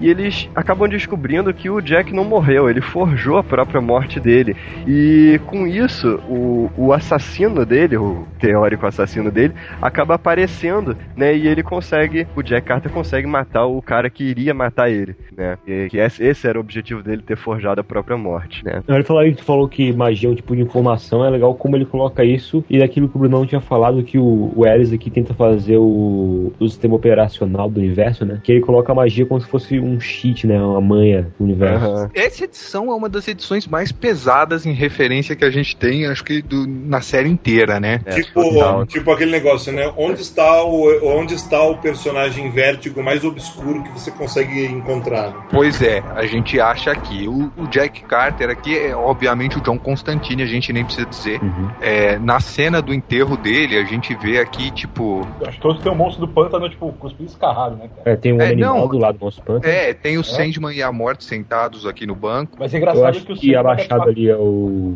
cara mais de. Esse Sandman e essa morte, são referência com a edição 8 clássica, é a primeira aparição da morte, que os dois estão no banco alimentando os pombos. Né? Aham. Agora, o que que os homens metálicos estão fazendo aí? Eles não são vértigo. É, eu fiquei na dúvida também, cara. Primeiro eu reconheci só um, eu pensei que era só o Robot Man, sabe, da Patrulha do Destino. Não, são os homens metálicos, Tá. tem todos Não, eles. não, são, são, os- são os homens. São. Tem, tem o Não, Edson frente, né, cara? É porque aqui é todos os anos 80, né? Eu acho ele nos anos 80. Ah, deixa eu ver se, se minha referência tá certo. A, a parte mulher do monstro do pântano siamesa era venenosa. Provavelmente sim. Ah, sim, tem, é, mas aqui tem a Orquídea Negra, a gente tem um. A gente tem uma referência a- a- ao Eu acho que é o. Etrigan, cara. É o Etrigan, é. É o Mas a Etrigan. Orquídea Negra tá atrás aí, não tá? A Orquídea Negra tá do lado do Grant Morrison. É, vocês perceberam o Grant Morrison, né? Pelo amor de Deus. É, tem o Homem Animal, o Grant Morrison no meio e a Orquídea Negra. Quem que é a pessoa com a cabeça invertida aí? É um, é um daqueles personagens doidos da Patrulha do Destino do, do Morrison. Exatamente. Aí tem um espectro ali atrás também, né? Atrás do veja ali. disfarçado, né? Esse cara com um sorrisão aqui? Alguma coisa ele desenhou de sacanagem essa porra. Ah, e, e- e- e tem esse. E tem. É, Até uma mulher de chifre. Né? Que esse cabeçudo aí. é, é, esse. É, qual- que esse cabeçudo. Blá, blá, blá, no idea, mas. Enfim, você, querido ouvinte, quem é o roxo cabeçudo? Aí, quem é o cara com um sorrisão? Meu Deus. Ah, então, esse aí é referência a, a um personagem secundário de uma história, de um one shot chamado Press. É, ele, é, ele é o. Ele é o um cara que tem uma cara, uma, ca- a cara de smile, sabe? Que, que é o que é o cara que o Press é o o Press no é um personagem dos anos 70 que ganhou uma versão Vertigo. Ele inclusive aparece no Sandman, e que é um jovem presidente dos Estados Unidos numa versão alternativa do Hum, lembrei. Então, e, o, e tem aquele cara que tem uma. é, o cara que guia todos os passos do Press é um cara que tem uma cara de smile. E esse cara aqui é uma referência a esse cara. E o careca ali do lado do, do Monstro Panda? A, a mina, do lado do Monstro Pântano? Não, não, o careca. Ah, Depois da mina Careca do Brasil. É isso. boa pergunta. Mas deve ter uma boa resposta. né? Ele tem vários rostos no rosto dele. É, cara, nada tá aí por acaso. Nada tem Esse é o, se eu não me engano, é o Shade, cara. Não, o Shade tá na próxima página. O Shade tá na próxima página. É, o Shade é o, é o Shift Man ali. que- É, tem razão, o Shade tá na próxima página. O importante é que todas essas são referências a, a personagens Vertigo dos anos 80. Sim, é uma coisa interessante, e a gente, é, acho que nem vale a pena a gente entrar muito no, no, no mérito, mas assim, o Ellis, sendo inglês ele próprio, ele explica qual que era o cenário político e o cenário social da época pro leitor, para fazer o leitor entender da onde vieram essas criações todas da Vertigo, por que que o clima foi esse no anos, nos anos 80 com a invasão inglesa, que eu achei bastante interessante. É, tem até uma fala do, do Eli aqui que é meio que um- uma crítica, né, aos anos 80, que ele fala que olhando depois desses personagens se fora da cultura da época e tanto tempo depois eles parecem tanto quanto ridículos. Bom, parecem. Olha só. Parece. Dá pra negar, né? Esse retrato que ele faz da Margaret Thatcher é sensacional, né? Olha, Não, ele faz um pouquinho gosto. disso com cada edição também, né? Não, não- Sempre dá um pouquinho do, do lance político da época, né? Como o Quarteto Fantástico tinha corrida espacial, a edição lá do. Tem as coisas do John Woo, ele fala um pouco Mas da massa, das trilhas, né? específico com a Thatcher, né, nesse balão aqui, cara. Ela queria campo de concentração para vítima da AIDS, erradicação do homossexualismo, até como conceito abstrato, fez os pobres escolherem entre comer e votar. E, e são coisas que a Margaret Thatcher realmente fez na Inglaterra, né? Tipo, ela não era chamada de dama de ferro à toa, cara. Ela era um demônio. Ainda bem. que- E a gente reclama do Lula, sei lá. É difícil. É, tem um cara que não concorda com isso. Na seção de cartas de uma edição tem um cara que fala, ah, tu acha realmente que a Thatcher foi isso e tal, e ele reclama que ele escreveu isso. Ah, é, Ah, sim, mas eu sempre tava. tem, cara. Tem, Meu é. avô morreu É, é, é, falando bom mesmo era no tempo do Getúlio. É, bom, tipo, tem gente que tem, só tem gente que é filhote da ditadura, sempre vai ter. Mas é que nem o Neil Gaiman falou pra mim. Pra mim. Jogou na cara, né? Que nem o Ninguém falou pra mim. Mas é verdade. Perguntei, ele falou. Tipo, é duro, é duro viver num país em que não existe uma constituição e a rainha, de uma hora pra outra, pode decidir o que é ou o que não é lei. Então é, é difícil isso. Achei outra citação aí também. A Greek Street, né? Que é uma rua onde acontece uma coisa, a placa fica bem evidente. É, é um quadrinho da Vertigo do Peter Milligan. Ah, E esse cara que ele prende aqui na Greek City parece o, o Deadman, né? Um, pelo menos um- uma ideia do Deadman, assim. Então, quem? O cara que queria matar ele? Não. é o fantasma. Ah, não. que não, ele é o-. Esse cara que queria matar ele, ele é referência a alguém? Eu não peguei essa referência. Ele Eu acho que ele é referência aos anos 80, em geral, os super-heróis, cara. Porque ele fala que É, herói. Também, mas ele. ah, a maior parte dele vem do Big Bang, do Miracle Man. O Big Bang quarterback dos estilos. Tá, que é Ninguém aquele. Big Bang era aquela primeira versão defeituosa do, do, do Miracle Man. Ele tem um pouco do Big Bang, tem um pouco do Miracle Man, tem um pouco do Super-Homem do Burn, e por aí vai. Não, mas tem mesmo, cara. o que eu Não achei tô- aqui é que ele é mais uma, uma ideia geral dos super-heróis dos anos 80, né? Porque ele fala que ele era nobre, não sei o que, e que destruíram ele, colocaram um imundície. E é toda aquela ideia do, do Cavaleiro das Trevas, né? Que veio nos anos 80. Cavaleiro das Trevas, só pra citar um exemplo, que tirou toda aquela, aquela inocência dos super-heróis, transformou um negócio mais, mais dark, mais sujo. E aí, como essa edição fala dos anos 80, eu acho que esse herói tá aí mais pra simbolizar isso, sabe? Não é, ele tá aí pra simbolizar isso, mas ele pega as, as coisas mais emblemáticas, né? A constituição do personagem é o Big Bang do Miracle Man, assim, a, referência tá bem clara. O, o Ellis, em algumas sequências, ele encarna o, as sequências de flashback do, do Jack Carter, ele encarna muito o Alan Moore, assim. E ele pega a, a maior parte das referências pra esse personagem que queria matar o Jack Carter, ele pega de quadrinhos do Alan Moore, que foram os que definiram o, o, o clima daquela época nos quadrinhos, né? Mas é, é um retrato da década, sim. Agora, o engraçado é que o, o Jack Carter, que era uma versão do, do John Constantine, no final ele vai se transformando no Spider Jerusalém, né? Não, engraçado não, cara. Isso foi a bigodagem mor da carreira inteira do Ellis, cara. Quando eu li essa, quando eu li essa edição, eu tipo, eu, eu tive que googar uma imagem com a cara da, do, do Warren Ellis e ele tem bigode de fato. Tem, tem. Pode caprichado ainda, cara. Mas o que, que vocês acham isso, cara? Assim, É, Eu acho que tá mais que certo, cara. Eu acho que quando ele finalmente se transforma no Spider Jerusalém e, e, e dá um beijo na Jaquita aqui, ele fala: é, os 80 já, os anos 80 já acabaram um bom tempo. É hora de ser outra coisa. é porque assim, eu conheço gente que odeia isso, cara. Acho que o Ellis foi meio egocêntrico nessa. Eu, Não, eu acho eu que não ele- ele acho, tá cara. Muito Mostrando a, a transformação da Vertigo, né, cara? A Vertigo da- atual da época era aquilo, era o Spider Não. Jerusalém. Na, transformando- na, na, na, na verdade, vocês estão esquecendo de uma coisa. Uhum. A Vertigo era isso. O Transmet, Foi Transmet não era Vertigo. Transmet era Helix. Era Mas o Transmet ficou Helix, acho que só oito edições, Delfim. Sim, Foi pouca é tá- coisa. é, mas é que tá. O selo Helix, eh, ele foi criado para se tornar uma alternativa anos 90 ou anos 2000 pro, pro selo Vértigo. Tipo, é evolução. Tipo, é, é o novo passo, sabe? E ele quis mostrar isso aqui. Sim, ele quis mostrar Vertigo. isso aí e tem outra coisa, tem a questão que assim, é, a gente chegou é, nesse ponto em que o Planetary estava sendo publicado, que a gente tinha tido Authority, tinha tido Stormwatch, e, e a maneira de se fazer quadrinho tava meio estagnada, assim, tipo, é, Watchmen ainda, é- Watchmen e Miracle Man e Cavaleiro das Trevas ainda eram as grandes facas sagradas nas quais não podia se tocar, e aquilo ainda era tido como o maior ideal do que se podia fazer com quadrinhos 20 anos depois. Bati o olho agora, é, quando ele mostra o cigarro e o isqueiro, olha a cor do isqueiro e do, do cigarro. Ah, sim, as cores do óculos. É. Claro. Nossa, eu tinha deixado passar batido isso, olha. Uhum. Muito legal, velho. do óculos. Aí eu olhei e falei, peraí, olha o óculos ali na mão. É. Caralho, é verdade.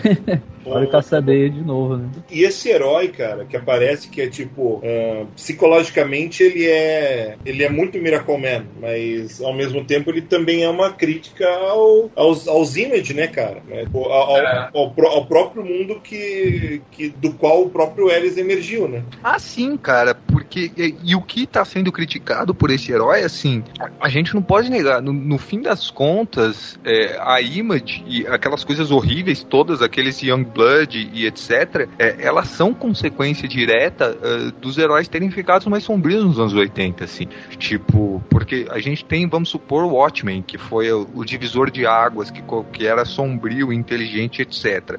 Todo mundo quis emular aquilo. Ninguém tinha competência para emular aquilo. Então foi todo mundo ficando só mais sombrio, mais sombrio, mais sombrio, até que chegou o ponto que era só, só o que se tinha era sanguinolência e uniformes assimétricos e gente com garras e etc. Uhum. Entendeu? Tipo, é, é o fim. Eu, eu diria que a Image foi o ponto que, que você pode olhar para aquela fórmula dos anos 80 e falar, velho, esgotou. De fato é hora de fazer outra coisa. E de certa forma eu acho que é por isso que o, o Constantine barra Spider Jerusalém diz o que ele diz aí no fim da edição. Ah, acho que alguém da DC precisava ler o Planetary, né? Essa edição especificamente, né? quando bota o Liefeld escrevendo três edições, três títulos. Eu, eu- uma coisa que vocês deixaram passar batido também, vocês foram atrás do, do Greek Street. A hora que o, que o Batera acha a rua onde, onde aconteceu a simulação da morte do Jack o nome da, o nome da rua é Moorcock, que é uma homenagem ao Michael Moorcock, criador do Elric, que é uma das principais sagas de magia e fantasia de E escritores ingleses, né? sim, e é um cara que o Grant Morrison plagia com, com uma certa frequência também. E, e- mas plagia bem, né? Ah, plagia bem, não, eu não tô reclamando não, cara. Eu adoro um plágio bem feito, velho. Bom, filmes B dos anos 50. Chegamos a eles. Na edição 8, o Planetary vai para uma base militar, onde eles encontram o fantasma de uma mulher e eles são atacados por formigas gigantes. Eles estão na Cidade Zero, que servia como um suposto campo de concentração para comunistas nos anos 50, né? E lá os cientistas americanos fizeram várias experiências com radiação nos prisioneiros. E por causa dessas experiências que, que surgiram essas criaturas bizarras, e por, por causa disso que essa mulher ficou lá como fantasma mesmo depois de ter morrido e tal. E por trás dessa instalação estavam os quatro e a Ana Hark. É a A Ana Hark é contra-gosto. Vale a pena, vale a pena dizer. A partir dessa edição, o L se liga, né, que, que o Cassidy é foda demais e, e ele começa a deixar ah, a narrativa da história menos palavras e mais para ação. A quantidade de páginas a partir dessa edição Sem balões, né? que não há fala, sabe, há só a ação ah, e imagem e, e- imagem carregada de ação e, e ela se basta dentro, do, dentro da narrativa, porque o Ellis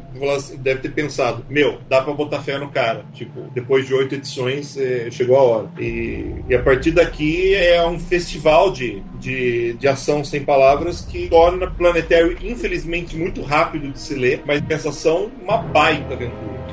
Ah, mas, aventura mas o texto continua muito bom aqui também, cara. A hora que o, que o Ellie é, tá, tá naqueles flashbacks falando sobre as experiências e tal, cara, pô, tu vê Ah, como não, a gente mas era é que tá. parado e tal. Gra- graças a esse espaço que ele, graças ao espaço que ele dá pro, pro Cassidy, ele começa a sintetizar o texto e dizer o que é preciso. Ele não precisa ficar punhetando no texto, enchendo de balões, de balões a cada página.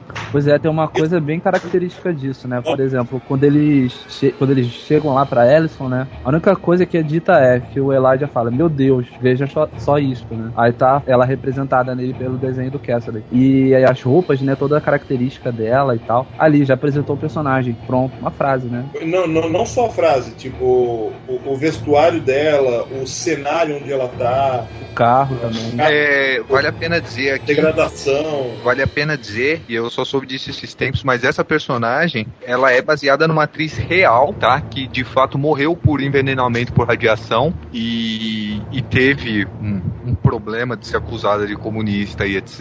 E é cuspida e escarrada essa menina que o, que o Cassidy desenhou aí. Porque ele obviamente. parece a Marilyn Monroe, cara. é, parece também. um pouco, mas não é. Eu vou. É um vou- padrão da época, né, cara? Se pra pensar, padrão de, de aparência. É porque aquele negócio é uma, é uma- é uma das coisas que. É por isso que eu falo que os textos dessa, dessa que tem depois de cada edição são bons, mas tem muita punhetação. Porque, tipo, é muito fácil você ligar uma loira a, a Marilyn Monroe. Mas, tipo, puta, é, tem. É, tipo, Bombshell, loira, nos anos, em filme dos anos 50, era tudo o que tinha. Pois é. Sabe? Era, era o padrão de beleza. Era o A padrão. Monroe só deu pros caras certos. Pro presidente, né, cara? É, é pros caras certos, velho. Não foi só pra ele, foi o cara lá do FBI também, né?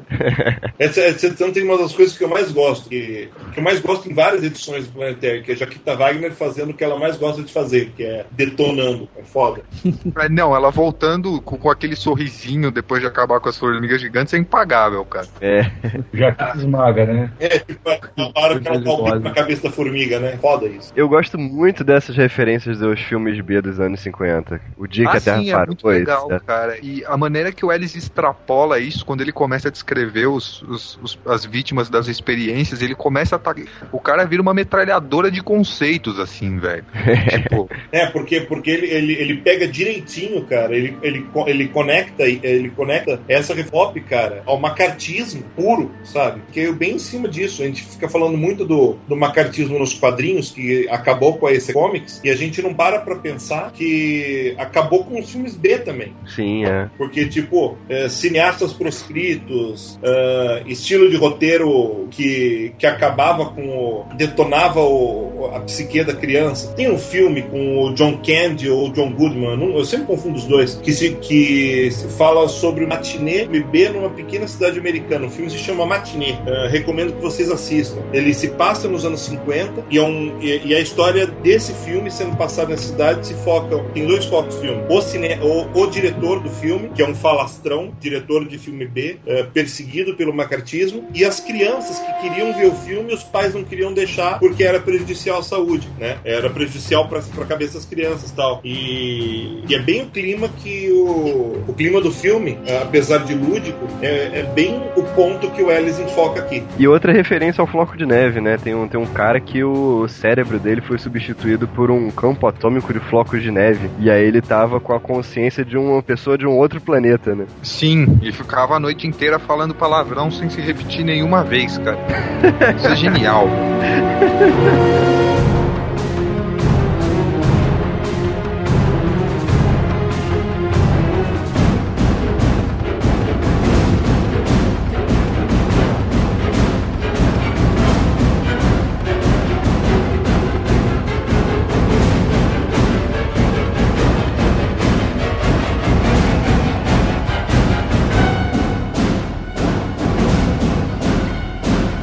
Na edição 9, a gente volta no tempo e essa história se passa em 1997, quando o Planetário era composto pela Jaquita Wagner, o baterista, e o terceiro homem era o Ambrose Chase, o cara que veio antes do Elijah Snow. Né? Ele tinha o poder de distorcer a realidade perto dele, né? e é a primeira vez que a gente viu o Ambrose Chase.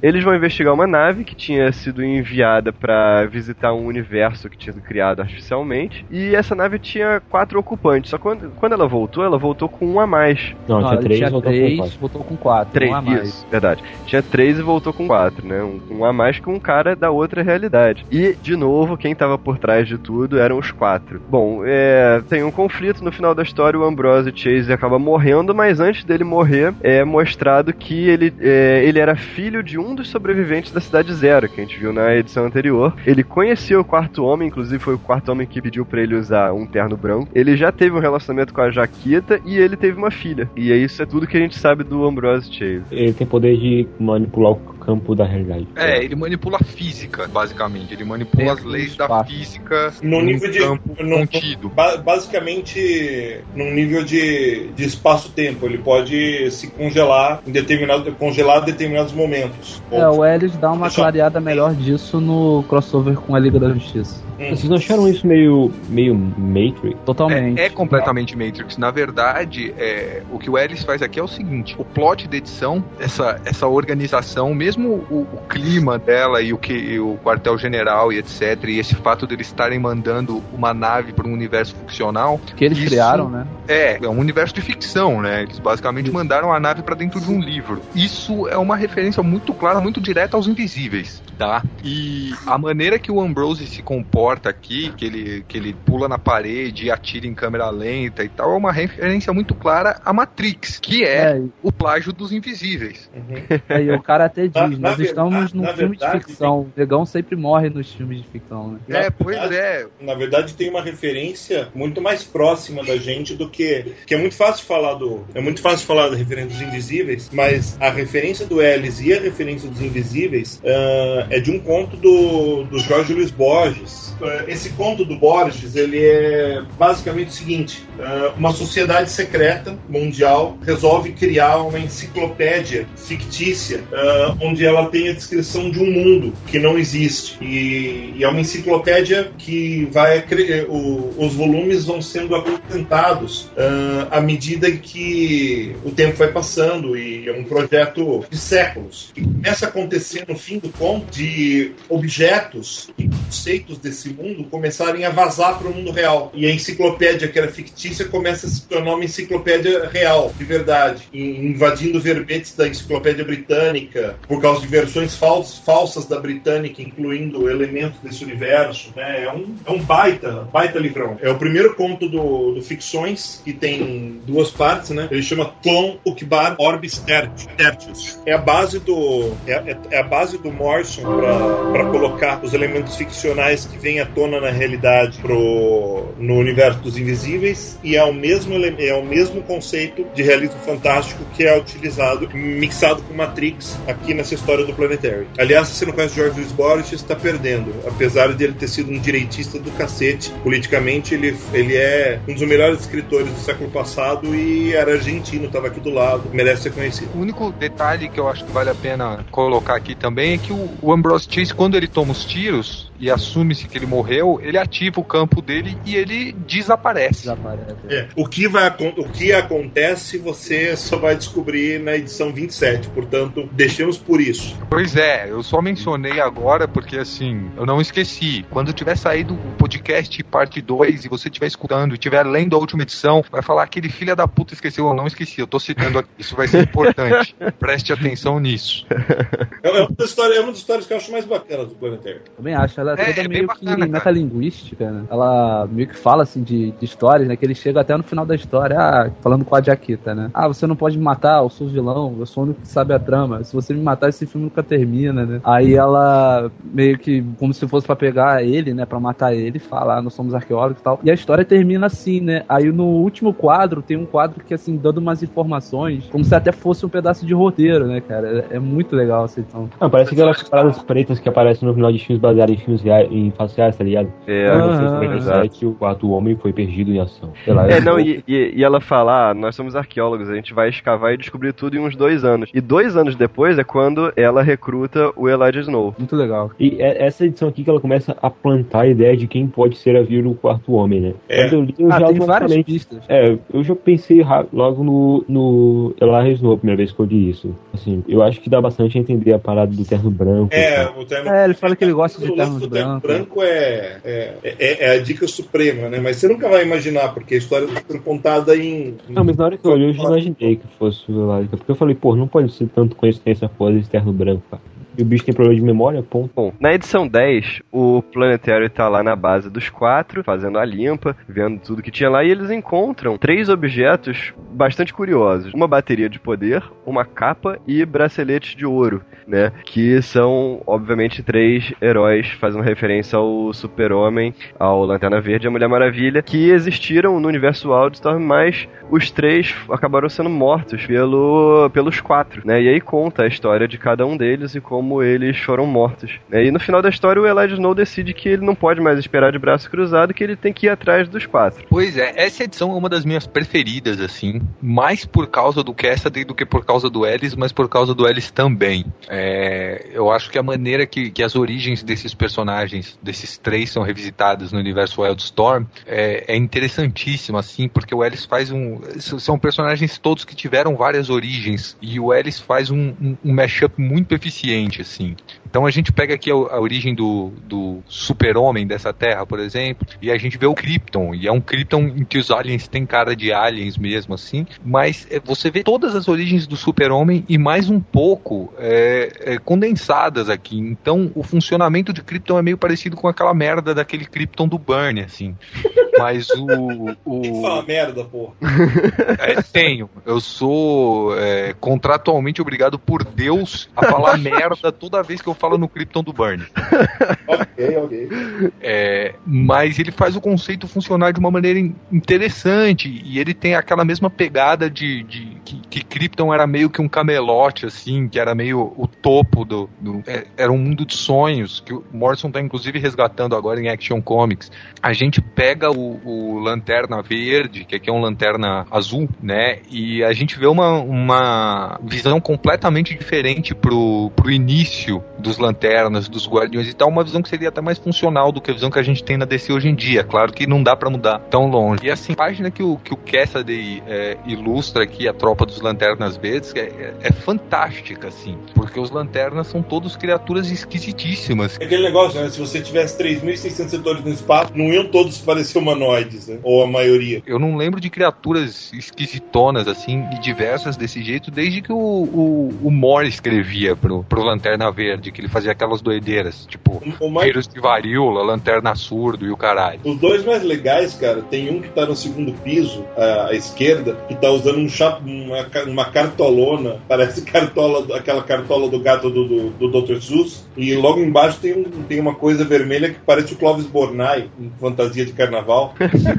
São os mais legais, cara. Ah, mas a versão dos Guardiões é muito bizarra. também. É, Eu gosto do He-Man, é como se diria em Portugal. Enfim, e esse Lanterna aqui, ele é claramente uma, uma referência ao Abinsur, né? Não ao Hal Jordan. O que faz todo sentido do mundo. E, inclusive, quando dão aqui o, a, a lanterna pra ele, porque eles não, não usam anéis, usam uma lanterna no peito, o Ellis, muito safado, ele diz assim, é, seja a luz na noite mais densa. Seja, né? Assim, é pra não deixar dúvida mesmo. Na noite mais escura, eles não tinham noite mais densa na época. É, porra, noite não densa não, né, cara? Ah, cara, mas eu acho que Noite Mais. Velho, eu cresci com Abril. é, noite Mais Densa rimava com alguma coisa que eu não lembro mais qual era o juramento. Presente. É, então, e. Incensa, Pra mim vai ser Noite Mais Densa pra sempre. Bom, Florença, imenso. ai, Jesus. Ok, e a gente tem a, Maravilha, Prometei. A Mulher. Não, Mulher Maravilha não é Prometeia, não, cara. Mulher Maravilha é Mulher 100% Maravilha é Mulher Maravilha. Maravilha, cara. Não, sim, mas temos. Não esquece, bobagem. Vai lá. Bobagem, mesmo. Não tem, a gente Ah, vê aqui, a gente vê aqui a Mulher Maravilha, a gente vê as Amazonas como uma civilização tecnológica, isso puxa muito ali da, do meio pro fim da Era de Prata, que eles deram mais essa pegada na Diana, mostraram a ilha como um, um- um lugar de tecnologia avançadíssima. A gente tem o detalhe dela estar usando branco, que é uma referência clara à fase, acho que do Danny O'Neill, não? De quando ela perdeu os poderes, lutava com Gifu. Ah, anos 70, né? É, anos 70, foi ali dos anos 70. Eu acho que era o Danny O'Neill, mas não tenho certeza, porque eu sempre confundo o Danny O'Neill com o Neil Adams, por causa do Neil no nome. E aí gente- eles mostram aqui, assim, a, a nave caindo na Terra. Engraçado que a nave que manda o bebê, o, o bebê que seria o super-homem pra Terra, ela lembra o globo do planeta diário, velho. É, muito. E engraçado também é que a nave é a responsável pela destruição do planeta. Sim, a É. nave é a responsável pela destruição do planeta, assim, é, tipo, é- é- essa é a referência clara ao Burn, assim, tipo, os kryptonianos eram burros e tal. e aí a gente vê e chega o, o, o Leather lá, que é o Tocha Humana, e tipo, ele incinera o bebê, o bebê nunca chega a crescer. É, a Mulher Maravilha, logo depois de sair na, na- de sair da ilha, ela é assassinada da órbita, assim, de um satélite, né? E enquanto a gente vê o Randall Dowling aqui, que é o, seria o Reed Richards, é, explicando por que, que essas coisas foram feitas, ele tá dissecando o corpo do Lanterna Verde, que aqui não é verde, que é azul. E uma coisa que vale a pena notar, se você lê o Stormwatch e Sim, Authority, é a questão do Henry Bendix, porque assim, o, o Randall Dowling ele tira essa lanterna do peito do, do análogo do Abinsur aqui e ele fala pra ligar pro Henry Bendix porque o Bendix estava procurando por isso. Se você for lá no Stormwatch, na, na origem do Apollo e do Midnighter, que são análogos do Super-Homem e do Batman, é, a primeira é, aventura deles, na qual os outros cinco do time morrem, é um, tem um análogo para cada membro da Liga da Justiça. E o análogo do Lanterna, que também teria sido criado pelo Henry Bendix, está com essa lanterna no peito, que é Ah, o. Lighter, se eu não me engano. É? É sério, Eu velho. vou ver isso agora, meu. É sério, cara. Não é possível, cara. Sim, é possível, velho. É possível. Eles amarrou incrível. É a Final World? Não, não sei se é no. É, eu acho que é o Afiner World, cara. É. Ah, o Lamplight. É, ele mesmo. Caralho, parece. Tipo, não é, não é igual, mas parece muito mesmo. É, não, porque é ele, porque o, o Dowling tá falando aqui. "Ch- Liga pro Caralho, Bendix, pode porque o, crer. o Bendix está no mercado procurando um negócio assim. E aí, no fim das contas, você vê o personagem criado pelo Bendix, é, que é o Lamplighter. Cara, faz sentido pra caramba, porque, pô, o- todos esses heróis do Band, eles são fruto de genética, né? Aham. experimentos, então, então faz todo sentido do- os quatro estarem inseridos nisso e tal, no contexto. Foda, foda, foda.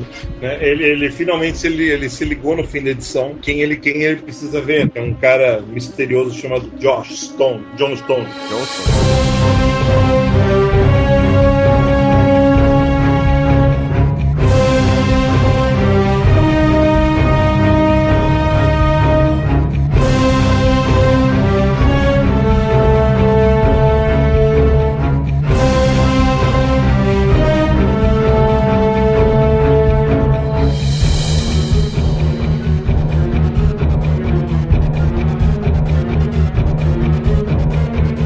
edição 11, o Elijah Snow vai atrás desse John Stone. E ele já tinha encontrado o John Stone antes, em 69. Tem um flashbackzinho mostrando o primeiro encontro deles. E no presente, eles se encontram de novo e conversam, começam a conversar sobre a perda de memória do Snow, né?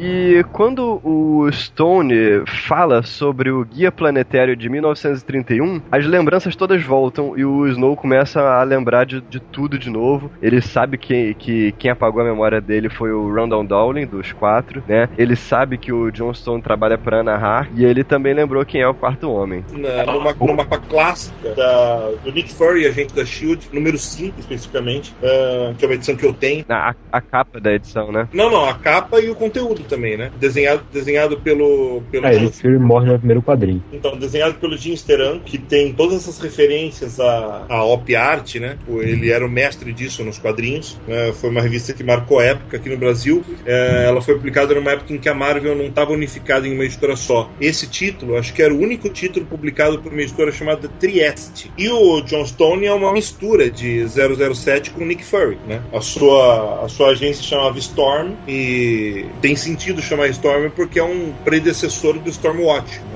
E é uma referência também a Shield, né? também uma óbvia referência a Shield. né? Storm com pontinhos, né? É aquela, Não, é, aquela coisa quando- anos 60, né? Toda, toda, toda associação secreta tinha pontinhos, tudo era uma sigla, tipo o agente da, o agente da Ampol. É, pois é. Quando, Under- quando o John Stone se apresenta, inclusive, ele fala Stone, John John Stone, Stone. agente da Storm. Quer dizer que ele pega as catchphrases dos dois, né? Sim. Uma só. Tanto do James Bond quanto do, do Nick Fury. Cara, você quer mais sketch do, do dele do que ele ter um dispositivo debaixo da unha dele? Totalmente. Mas vocês viram ali que o Nick Fury de verdade morreu no primeiro quadrinho, né? No primeiro quadrinho ela tira de um cara de tapa-olho e com charuto Sim, e sim. com cabelo do Nick Fury. Mas o legal é que. É verdade, cara. E o legal é que assim, né, cara? Ele é tão James Bond que ele, ele tá num traje de 6 milhões de dólares, para pensar, né? E ele ativa ele por um implante debaixo da unha. Gente, me corrija se eu estiver enganado. Essa edição é a primeira edição em que a gente ouve falar dos guias planetários? Sim. Não. Sim. Se eu não me engano, é a primeira, sim. Acho que é 11. Né? A simples menção ao guia planetário é o que detona tudo. Não, e já reativa uma coisa na memória dele de cara. É, tipo, tipo, é óbvio, né? Ah, outra coisa interessante de falar dessa edição é Catapiolho novamente. Pra quem leu Stormwatch, o Stormwatch bebeu em alguns bares durante o run do Ellis. Um dos bares que eles beberam, quem levou eles para beber foi o Winter, que era um, um- o russo que era líder de campo de time. Era esse bar chamado Last Last Call. É Last Shot, eu acho, né? É, é leste alguma coisa. É um- basicamente era um bar que eles descobrem que tanto o céu quanto o inferno eram campos eletromagnéticos, então eles iam lá, tomavam um, um drink e se amarravam numa bomba atômica e morriam, pra não ir nem pro céu nem pro pariu, inferno. É, e é nesse mesmo bar aqui que eles estão bebendo agora. Pode É Last crer. Shot mesmo. Cata Então, piolho mesmo, hein, Brunão? Caralho. É, é, eu li Stormwatch por último, cara. E aí, quando eu li Stormwatch, eu fiquei lembrando. Tipo, quando você vê as coisas sendo apresentadas, você se lembra. Puta, eu ouvi falar desse cara no Planetary, eu vi não sei o que no Authority, tá ligado? Pode crer. E é, é, é bem coeso esse universo que, o- que o Ellis criou. É, aqui no final a gente tem é, o Elias não começando a se lembrar de tudo, né? Não tudo, Não, mas não, grande tem um, de- parte tem das um coisas. detalhe antes, sabe? Tipo, é aqui que você pode perceber que o, o Elia, você, leitor, começa a entender que ele também é um. Ele é um dissimulado do cacete, né? Que ele teve que simular a própria memória pra poder sobreviver a várias coisas. Vocês perceberam que na, na, na segunda edição ele fala pra. Na segunda e terceira edição ele fala pra Jaquita que ele fuma um cigarro a cada dois anos, né? É na primeira isso. É na prim- Então, quantos, quantos cigarros ele já fumou de lá pra cá? É, Vários, é, cara. na verdade isso é mentira, né? Na verdade isso é um. e- e- isso, isso é uma das memórias inventadas pra disfarçar, né? Quando tudo volta, ele, ele vai fumar muito ainda. né? esse, esse é um dos detalhes pra perceber que o, o Elia não é exatamente o que, o que ele pensa. E aí no final da edição ele dá um sorriso bem sacana e diz assim: Eu sei quem é o quarto homem. Né? É, que ele se lembra de vários pontos da vida dele, né, cara? Ele se lembra que ele foi treinado pelo Sherlock Holmes, ele se lembra que ele foi lobotomizado pelos quatro. Sim. Que ele Inclusive, passou uma noite com uma mulher Sherlock lá, Holmes, estranha. né? Porque tem um Sherlock Holmes no universo Wildstorm, né? Sim, tem o Sherlock Holmes no universo Wildstorm. E outras pessoas que vai ficar pra segunda parte do podcast. Vamos pra 12. A, a capa é muito legal, né? A capa da 12, porque a capa da 12 são todas as páginas do Planetário até então. Todas as páginas? Todas as páginas, olha aí. Tem essas partes, mas acho que não são todas. Não cabe Pô, todas. não pode ser todas, cara. São todas. Tá, não vou contar não, beleza. É, vamos contar não, galera. É, não, são todas mesmo. E é uma referência ao show de Truman, não? Ao cartaz do show de Truman. Não tinha pego isso, mas de fato. É De verdade, fato. é. Bom, a 12, ela, a diferente das outras, é uma continuação direta da edição anterior. Não é que não é, não é que diferente das outras. Todas acontecem basicamente em sequência das outras, mas pela primeira vez a sequência é linear. É, então, uma sequência linear. Isso é uma história em duas partes, né? Não é histórias individuais, né? O Elijah Snow tá, tá lá conversando com a Jaquita Wagner e com o baterista e falando que ele recuperou a memória e tal. E aí nisso tem algumas informações novas que a gente começa a perceber, né? O, a Jaquita e o baterista sabiam que da perda de memória dele. Ele revela que o quarto homem é ele mesmo, é o próprio Elijah Snow. E a Jaquita e o baterista já sabiam disso. O guia planetário que foi citado na edição anterior era um guia que saía anualmente desde 1925 e quem escrevia era o Elijah Snow. Aí que ele fala que ele conheceu Sherlock Holmes também. E, e aí ele revela que ele se ofereceu ao Dowling para ter a memória apagada em troca de salvar a equipe dele, né? E que a Jaquita estava proibida de, de procurar ele, ele devia deixar ele perdido lá. né? Até- ele até briga com ela que ela tinha ido atrás dele, né? Tinha ido contra as ordens dele. Pois é, essa edição é basicamente isso, né? Tem é, é uma mudança de dinâmica muito grande, assim, é, entre os personagens, porque a partir daí a gente, perde, tipo, o Elijah Snow entra numas de, porra, sou eu que mando aqui mesmo e acabou. Mas é basicamente isso, assim, é, é o que divide a série na metade, embora não seja uma metade 100% simétrica, mas que te dá toda a informação que o Elijah tem até agora, liga os pontos que a gente não sabia como se ligavam, basicamente, e que finalmente coloca os quatro como antagonistas definitivamente, assim. É, é aqui que o Elijah diz, a gente tá indo atrás dos filhos da puta mesmo. Bom, tudo gira em torno da, da- da- da- do elemento chave de todo o Planetary, que é o registro do que acontece de estranho no mundo, que é o guia Planetary, que é o que detona toda a, a volta, toda a recuperação da memória do, do Elia, né? E de repente ele, ele se lembra de absolutamente tudo, inclusive de coisas que o Batera não queria muito que ele lembrasse. Mas enfim, ele, ele se lembra que ele não é o terceiro homem, né? Essa é, essa é a coisa legal, né? Ele se lembra que ele é o, o quarto homem. Quarto, né? Né? E- Pô, a página que ele revela que ele é o quarto homem é muito maneiro, né, cara? Muito bem desenhado, assim. Daí ele, tipo, o sol pulsando na cabeça dele, assim. Tipo, eu sou o fodão, né, cara? É, Assim, quando vocês descobriram que ele era o quarto homem? Ah, foi o. Pra mim foi a edição do, do Ambrose lá, cara. O lance É, do terno branco. Eu já desconfiava antes, mas quando, quando falou do terno branco, é, eu me toquei 100%, assim. É, não, eu só, Eu eu só descobri na edição 11, mas estava na cara, era óbvio que do terno branco era óbvio, que eu deixei passar. Né? Eu, eu, eu desconfiava do. Eu desconfiava do, do quarto homem ser o Elia fazia muito tempo, mas foi no terno branco que eu matei. E daí esperei, es- esperei, esperei para ver como que o Ellis ia, ia soltar a revelação, né? Eu, pra falar a verdade, hoje, le- relendo tudo ontem e hoje, eu descobri que eu não lembrava de nada, cara. Tava achando ótimo. Então não sei. Não foi. Essa edição é muito boa, né, cara? Ela é muito sobre a dinâmica dos personagens. que Pra mim é um, um ponto de grande carisma do, do Planetário, né? A dinâmica, os diálogos entre os três personagens. E mesmo sem ter assim, sem ter sem estar permeada em outros mundos fictícios, é uma edição muito boa, cara. Porque principalmente os personagens são muito fortes, são muito carismáticos. É, é uma edição basicamente de, de trabalho em cima do personagem, que não é um negócio que o Ellis é, é, é muito focado on, ele é mais, muito focado em, ele é mais um cara de conceitos grandes e tal. Mas é aqui ele resolveu dar um, um- uma cor a mais para cada um dos personagens. E isso vai ser uma tendência é, nessa última metade da série, os personagens vão ser explorados um pouco mais a fundo. Eu fico, eu fico meio na dúvida se não, por conta da capa do show do Truman, se não tem um pouco de, de referência a reality show aí, cara. Não, mas ele, mas ele tá. Não, não é bem uma referência a reality show. Mas a referência ao show de Truman é porque o que acontece no, no, no roteiro do Andrew Niccol é, é que o Truman ele percebe que a realidade que ele estava vivendo não é a realidade de verdade. E quando ele se toca o, o que é a realidade, ele percebe o jogo que está sendo feito com ele. E, e ele parte para vencer o jogo, que é o que é justamente a partida que o Elia tá, decidiu, né? Fala assim, não, tipo, a gente não tá fudido. Vamos, vamos Não. encarar essa aí. Então, pra mim, a referência é essa. Beleza, mas existe referência. Não, Não, sim, existe a referência. Essa Tanto referência, que, o- pra mim, é bem clara. tanto que a edição termina com a câmera dos quatro olhando pra aquele quatro que ele fez lá, desafiando eles. Exatamente. Que é uma referência à câmera na lua do show de Truman. A câmera na lua, não, ao- aos fodelões, ao, ao diretor lá Christoph. vigiando ele da lua, é, ao Christoph, exatamente. E a edição também se trata do Elijah se desprender totalmente das amarras da manipulação das memórias dele, né? Que era claramente uma influência dos quatro. É né? absurdo demais. Esse- Eu não lembro. Não é, não- o, o canal que passava o show de turma não é o canal 4, é? Não pode Caralho. Cara, não sei. ser. Depois a, gente, depois a gente vê o filme e a gente vê isso. Ia ser demais. Foda-se.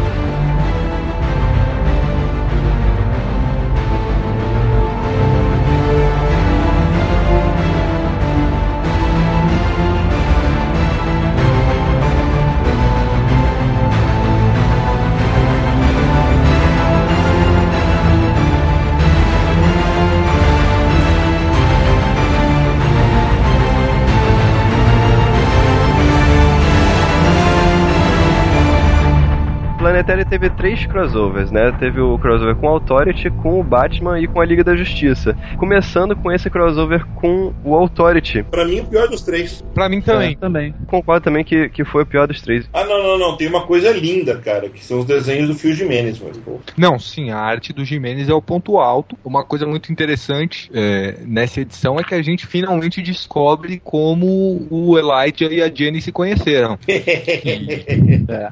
Não, não, pois é. Dois. A, a gente descobre como eles se conheceram, mas o, o que eu queria mais ver, que era eles conversando sobre essa questão do bebê do século, não tem, sabe? Não é tem nada. É um crossover que não é um crossover, porque os dois filmes não se encontram nunca. É, não Isso. tem, mas é, é, não tem por um motivo bem, bem simples. Acho que eles não sabem, né? Não, não só eles não sabiam, a, a Jenny nunca soube. A Jenny morreu sem saber. Uhum. A Jenny, tipo, ela sabia que ela era o espírito do século XX e só. Ela nunca ficou sabendo sobre os bebês do século. Na verdade, até muito antes do fim, até muito pouco antes do fim da Wildstorm, os bebês do século eram um conceito que não era conhecido por ninguém fora dessa gama de personagens do Planetary. Eu, aliás, quando eles estão na cama, percebo que cada um tem o seu maço de cigarro. Eles fumam o mesmo amargo. Ah, não, sim, mas o, o Elijah Snow sabia. O Elijah Snow sabia, porque ele fala pro Dr. Braz, ah, a Jenny também. Não, nasceu- não, não. Ele sabia porque com o tempo e com o Guia Planetário ele começou a perceber. Ele sabia que ela teve uma equipe nos anos 60, uma equipe nos anos 80. Porque o Batera só sabe porque o Elaia sabe, né? Sim, ele sabia é, no, no tempo presente da história, ele não sabia em 1939. Exatamente. Ah, bom, é verdade. Então, e- então ele, então ele, ele aprendeu, né? Ele podia não saber na hora, mas ele, ele soube. Quando ele falou com o Dr. Braz, ele sabia, óbvio. Podia não lembrar de onde ele sabia, mas ele sabia. O que eu acho dessa edição é que ela é muito mais a edição do Authority do que planetária. Né? Ah, sim, pelo amor de Deus. Isso é, isso é básico. É, talvez ela, ela tenha sido uma edição não exatamente caça-níquel assim, mas uma edição pra, pra tentar trazer leitores do Authority pro Planetary, né? Ou, Mas eu acho o ou- contrário, ou- cara. Eu ou- acho ela ou- mais planetary. Ou o contrário, né? Porque, ao contrário, porque ela tem, ela tem elementos do. é- Ela, por exemplo, um elemento muito. Um elemento que remete à primeira edição do, do Planetary, né? Que é esse. É esse authority do, Tá, de outro universo que invade o, o mundo real. E inclusive a, a Jane Sparks, bizarra alien lá, fala assim: Ah, vejam, uma Jaquita Wagner, adoro matar essas. é verdade. Aí ela Não, e ela, ela é uma continuação direta da primeira, quase. Sim. Primeira. É, na verdade, ela é, uma, ela, é uma, ela é uma retomada do tema, né? Isso. Além e, da. e ela, ela termina exatamente igual, né? É, mundo estranho, vamos mantê-la assim. E além da referência é, a, a escritores, né, a mundos de ficção, com H.P. Lovecraft. Cronologicamente, não, não, não, é, não, não tô certo ainda se ele, se ele já tinha recuperado ou não a memória. Não, não tinha. Não, é entre a 10 e a 11. Não, né? N- Nenhum desses crossovers ele tinha recuperado memória. Não, e um deles não mesmo, porque aparece uma versão alternativa do É, Authority. não, sim. Do sim. Então, relembrando, estamos falando agora, falamos de Planetary Authority dominando o mundo, que saiu pela Pixel, ok? Um E revistão. vamos, vamos, vamos dizer assim, apesar de ser o pior dos três, não quer dizer que seja ruim, ok? Não, é muito bom. simples- Eu gosto muito. É uma é uma história bem boa, mas, como foi dito, é uma história mais do Authority do que do, que do Planetary, ok? Revela pequenos pontos obscuros que são, na, na verdade, eles, eles são meio diversionistas, né? Tipo, eles não fazem tanta importância pra história. Então, o Ellis colocou aqui porque, tipo, ah, é, é- é que sabe aquelas dúvidas do leitor? Ah, por que que, o, por que que a meia do canário negro é preta daquele jeito e é, rajadinha não é, é rastão, não é, não é uma meia calça normal? Daí o cara vai explicar isso, esse detalhe imbecil pro leitor número 475. Foi mais ou menos isso que ele fez aqui. Mas vamos, vamos falar do, do crossover com o Batman, que, que é muito bom, cara. Eu acho muito legal esse crossover. Noite na Terra. A história começa com o Planetary chegando em Gotham City e encontrando com o chefe de polícia, Dick Grayson, e com o seu assistente Jasper, que parece muito uma versão bizarra do Coringa. Detalhe que essa é a Gotham do universo Wildstorm. Isso, é a é, Gotham. Gotham City do universo. Wildstorm. O Dick não é comissário de polícia, ele é chefe do gabinete do, autor, do Planetário. Ah, tá, tá, tá. Ele não é, não é de polícia do, do, do gabinete planetário. É, e o assistente do Planetário também, o Jasper. Beleza. E eles acabam perseguindo um cara que tem o poder de, de se transportar entre as realidades, né? E esse cara acaba levando eles para uma outra realidade onde eles encontram com o próprio Batman. E a partir daí eles começam a, a ir de realidade em realidade, e em cada realidade eles encontram uma versão do Batman diferente. É, é, na, Porque na verdade, praticamente quando- na verdade, todas quando- as versões de Gotham tem um Batman. A do É, eu não não tem, mas a grande maioria das outras tem. Então eles vão encontrando todos esses Batmans. Na verdade, a do Wildstorm tem, né? Bom, tá, tem o Midnighter, tudo bem. Não, não, na verdade tem. Eles, eles, acabam, eles acabam topando com essa. Bom, mas enfim, a cada, cada passagem é, de Gotham pra Gotham acaba aparecendo só quando eles entram no, no- nesse campo de. nesse campo dimensional do John Black, né? E esse campo começa a ficar cada vez maior e, e envolve Gotham inteira, né? O mais bacana é que quando você vê a, a Gotham de cima que aparece numa cena aqui, que é uma referência fotográfica, é Londres, né?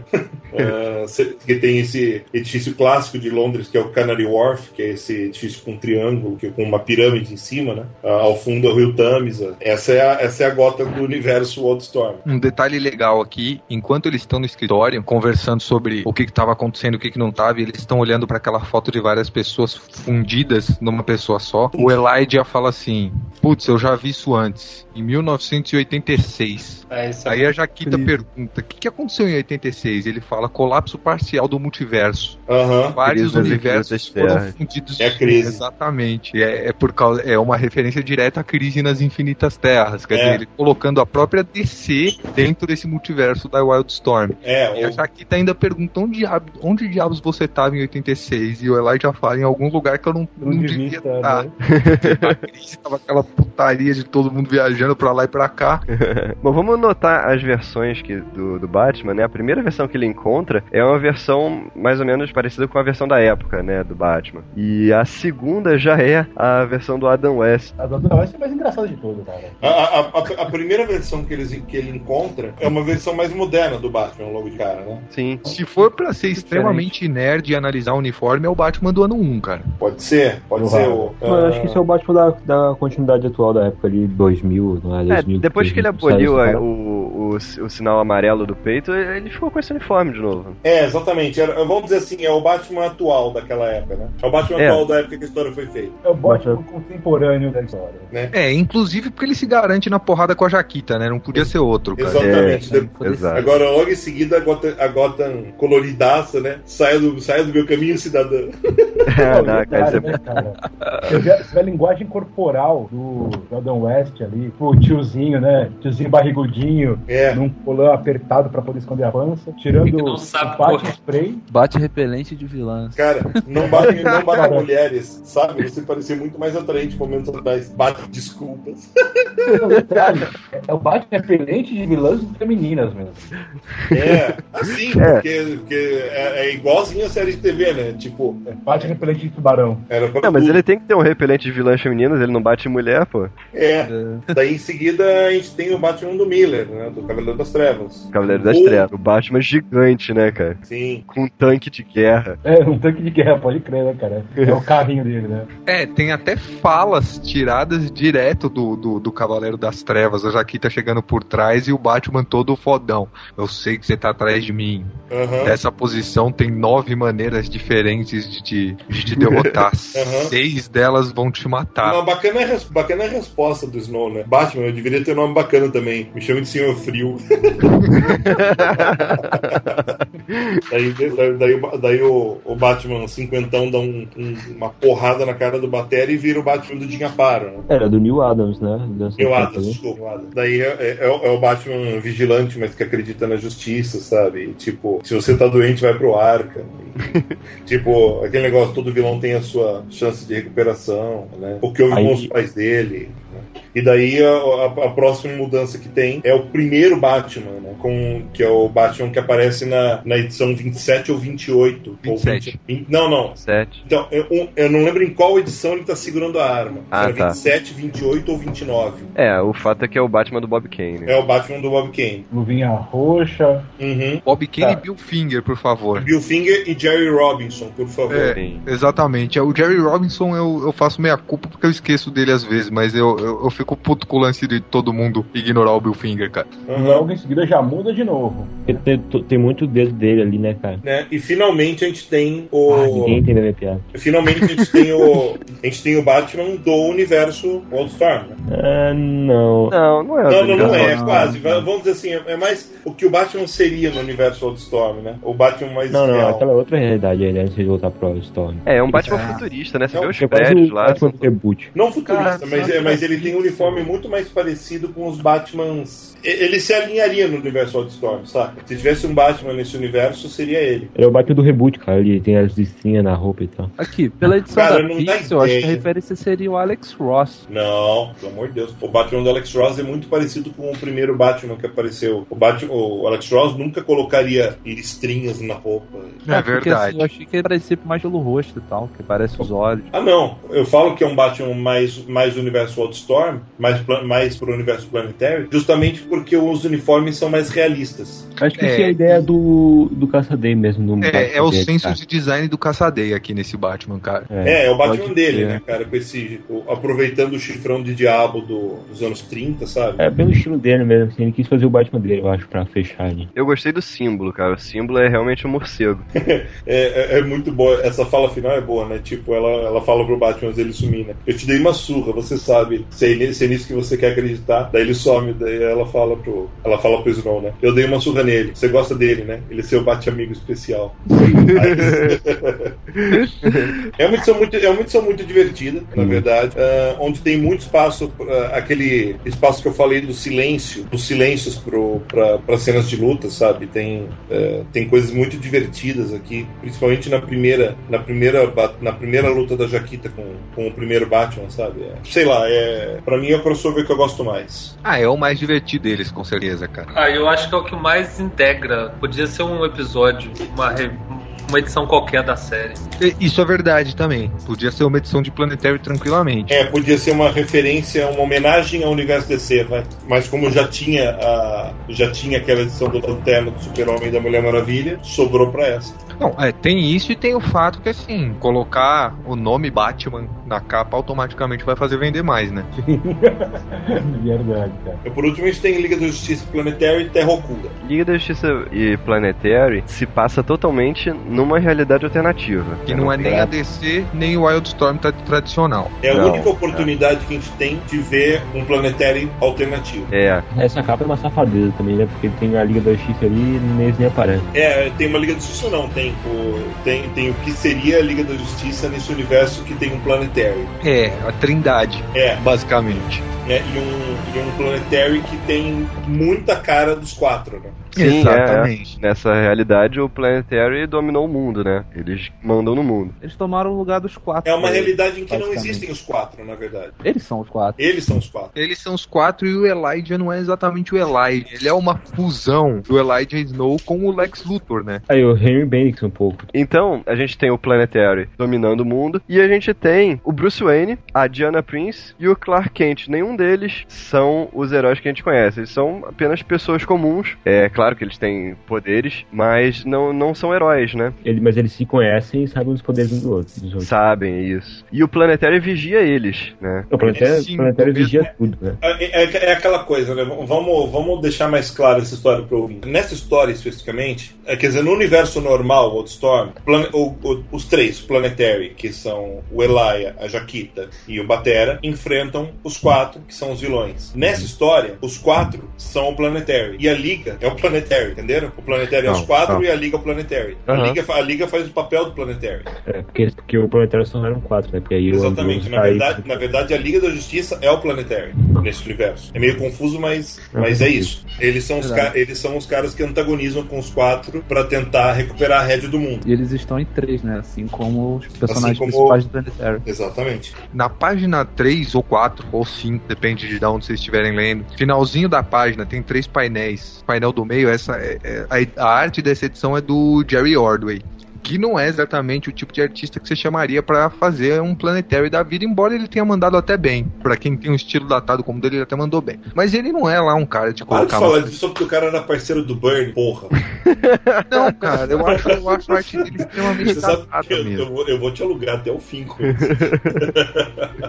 Porque se você me alugar com o Danvalo, foda-se. Porra, só que mandei a foto de família pra você lá, cara. Mandou, mandou. Eu- é, aquele filme vai ser bacana também. Então, enfim, no painel do meio, da parte inferior da página 4, a gente vê o, o Ordway não é um cara que coloca muita referência nos desenhos normalmente e tal, mas por ser uma edição de Planetário, acho que ele quis colocar uma referência da cultura pop. É, Então, na frente da Mulher Maravilha, a gente vê o Popeye. Popeye. Caralho, é mesmo. e o baterista ali, né? É, o baterista tá vigiando ela. Tá vigiando ela. É, mas o que eu acho é, do que eu tava falando antes aí, porque o Ellis já tinha abordado a Liga da Justiça duas vezes antes de duas formas diferentes. E ele ter levado pra esse lugar, esse mundo paralelo, esse universo paralelo, eu acho que é um pouco fugir disso também. Porque senão ele ia ficar falando muito disso. Eu acho até que tem uma. Eu, eu acho que é interessante dele ter isolado essa história, porque ele deve ter pensado no desenvolvimento do Planetary. Tá, existem 190 e tantos. né, cent- é, ai, 196.833 universos. Ok. Será o Benedito que em nenhum universo o Planetary é do mal, né? Daí, tipo, ele precisava apresentar uma história. Criou uma história pra isso. Acho válido, mesmo porque a história é boa. Você nunca vai ouvir a gente falar que uma história do Planetary é ruim, ok? Bom, mas aí então, esses três, né, ó, a Diana, o Bruce e o Clark, eles se reúnem e decidem derrubar o Planetary. Exatamente. E aí, é, o Bruce, na caverna, enquanto eles se reúnem, o Bruce mostra é, o destino de certas, certos outros personagens pra eles. Então a gente vê aqui o Barry Allen sendo dissecado e a partir de, do- do- dos genes do Barry Allen inventaram um plugin genético do Flash pra basicamente fazer courriers, assim, office boys super rápidos. que é uma referência ah, a, uma, a uma história do William Mason Lutz que tinha o correio capitalista, né? Que eram couriers soviéticos, lembram disso? Sim, lembro, lembro disso. E também tem uma, uma- um toquezinho do de uma fala só do final de Identidade Secreta do Buzzer. É, eles mataram o Ray Palmer aqui para criar o- o- um procedimento médico. Então, basicamente, os, os médicos se miniaturizavam como o Ray Palmer e entravam na corrente sanguínea das pessoas e, sei lá, velho, davam um soco na cara do câncer. É pouco prático, mas é eficiente.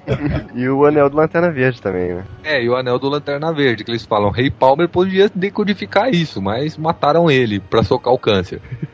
e aí a gente vê o Bruce tendo uma atitude muito parecida com o que a, o Elijah Snow tem normalmente. Ele diz, essas pessoas são ladrões, são criminosos de guerra, são assassinos e eu quero acabar com a raça deles. né? é, já que a Mulher Maravilha é a Jaquita mesmo, que é, um, que é a Mulher Maravilha mesmo, só sobrou pro, pro Clark Kent ser o baterista, o cara da informação. É um cara que tem um poder enorme, mas que é um idiota, né? Sim, mas é, mas tipo, Logo em seguida tem o John aparecendo, né? O marciano. Eu não, Não, sei é- se isso é marciano. É o Marciano. É, É o Marciano. É Ele fala. é um. Antes É um de alienígena. morrer, ele fala Homer, que é o, o, o deus que ele cultuava lá em Marte. É. Hum. E é o Dr. Elder, né? Então. E é, e é o Dr. Erdel, cara. Agora, é ponto muito interessante. Prestem, quando vocês forem ler, prestem muita, muita atenção nessa máquina do tempo do Erdel, porque a gente vai ver ela de novo. ok? Puta, Guarda- mesmo, acabei gua- de lembrar. guarde informação, lembre-se que é um universo paralelo, lembre-se que no lembre-se que o Planetary nunca foi para esse universo e olha só como as coisas acontecem lá e cá. É, cara, Planetário De um jeito ou de outro acaba é uma coisa pra ler uma vez só, cara. É, tipo, são, são poucas dicas, poucas conexões, mas todas elas muito boas, muito perfeitas. Assim. Bom, no fim de tudo, Não, é só um detalhe, mais uma vez, é, eu não gosto muito da arte do Ordway, como eu acabei de falar, cara, mas na página 29 aqui, eu acho que ele fez a melhor página da carreira dele, cara. Que é essa página que o, o Ambrose Chase e o Clark Kent estão se encarando aqui. E, É. e, e tem essa sequência de câmera lenta e a gente vai vendo o Clark olhando ele com raio-x e aí o, o Clark cortando o bolso dele com a visão de calor. É genial essa página, cara. bom, mas o que todo mundo quer saber, já que estamos cheios de spoiler, quem quer dizer quem, mas se eu estraga prazer que vai revelar, quem vence essa batalha? A A livra Tom X. Brose? Não, ao fim da revista, ué, horas. Ah, Ah, ao- Ah, o único que morre é o Clark. Se fudeu, morreu. É, fudeu. É, eles, eles derrotam o Ambrose aqui, mandam ele pra máquina do, do Dr. Erdel, e depois eles vão pra Lua, na, na sede do Planetary, que é, é muito parecido com a sede da Lua do, da Liga da Justiça, né, na época do, do Morrison. Sim, é, a gente vê praticamente todos os heróis desses empalhados aqui. Inclusive o Hal Jordan com um furo na cabeça. É, foi aí que eu virei Vários fã do Ellis pro resto da vida, cara. Não, é, nessa parede a gente tem toda a tropa dos Lanternas Verdes, né, todos os Lanternas É. Verdes, o Alan Terráqueos... Scott e a Incluindo o Jade, Alan Scott. Ah, É. Tem o Kilowog, tem o Kilowog, Tomar. Mas o Hal Jordan que tá com a cabeça furada. O, o Clark é o primeiro a morrer, que eles mandam ele pro espaço, e não sei porque nessa versão ele não consegue respirar no espaço. Ué, na versão do Burnie não consegue respirar no espaço, esqueceu? Consegue, pô. Na versão do Burnie não, tá louco? Não, ele só voltou a respirar no espaço lá com o Jeff Loeb, cara. É, na versão do Burnie ele não respirava no espaço. Lembra quando ele foi embora para ele foi embora da Terra e ele tinha o respirador que o Emil Hamilton fez pra ele? Ah, tá. Pois é, é, esse é o super-homem do Burnie, chamado Jerry Ordway. É, no fim das contas, a gente tem a, a Mulher Maravilha lutando contra a Jaquita. A Jaquita tá meio Lady Shiva nessa edição, eu achei, cara. Tá, é. E o Batman lutando contra o Elijah Snow, né? É, Elijah Luthor? Elijah Luthor. Elijah Luthor, né? Tá igualzinho. É, porque esse Elijah Snow é basicamente o Luthor do, do Animated, né, cara? É o Sim. careca de terno branco. O legal é que você vê, né? O Batman vira e fala, né? 20 anos treinando. E aí ele desvia a bala É. com a mão, porque ele é o não, com a Batman. mão não.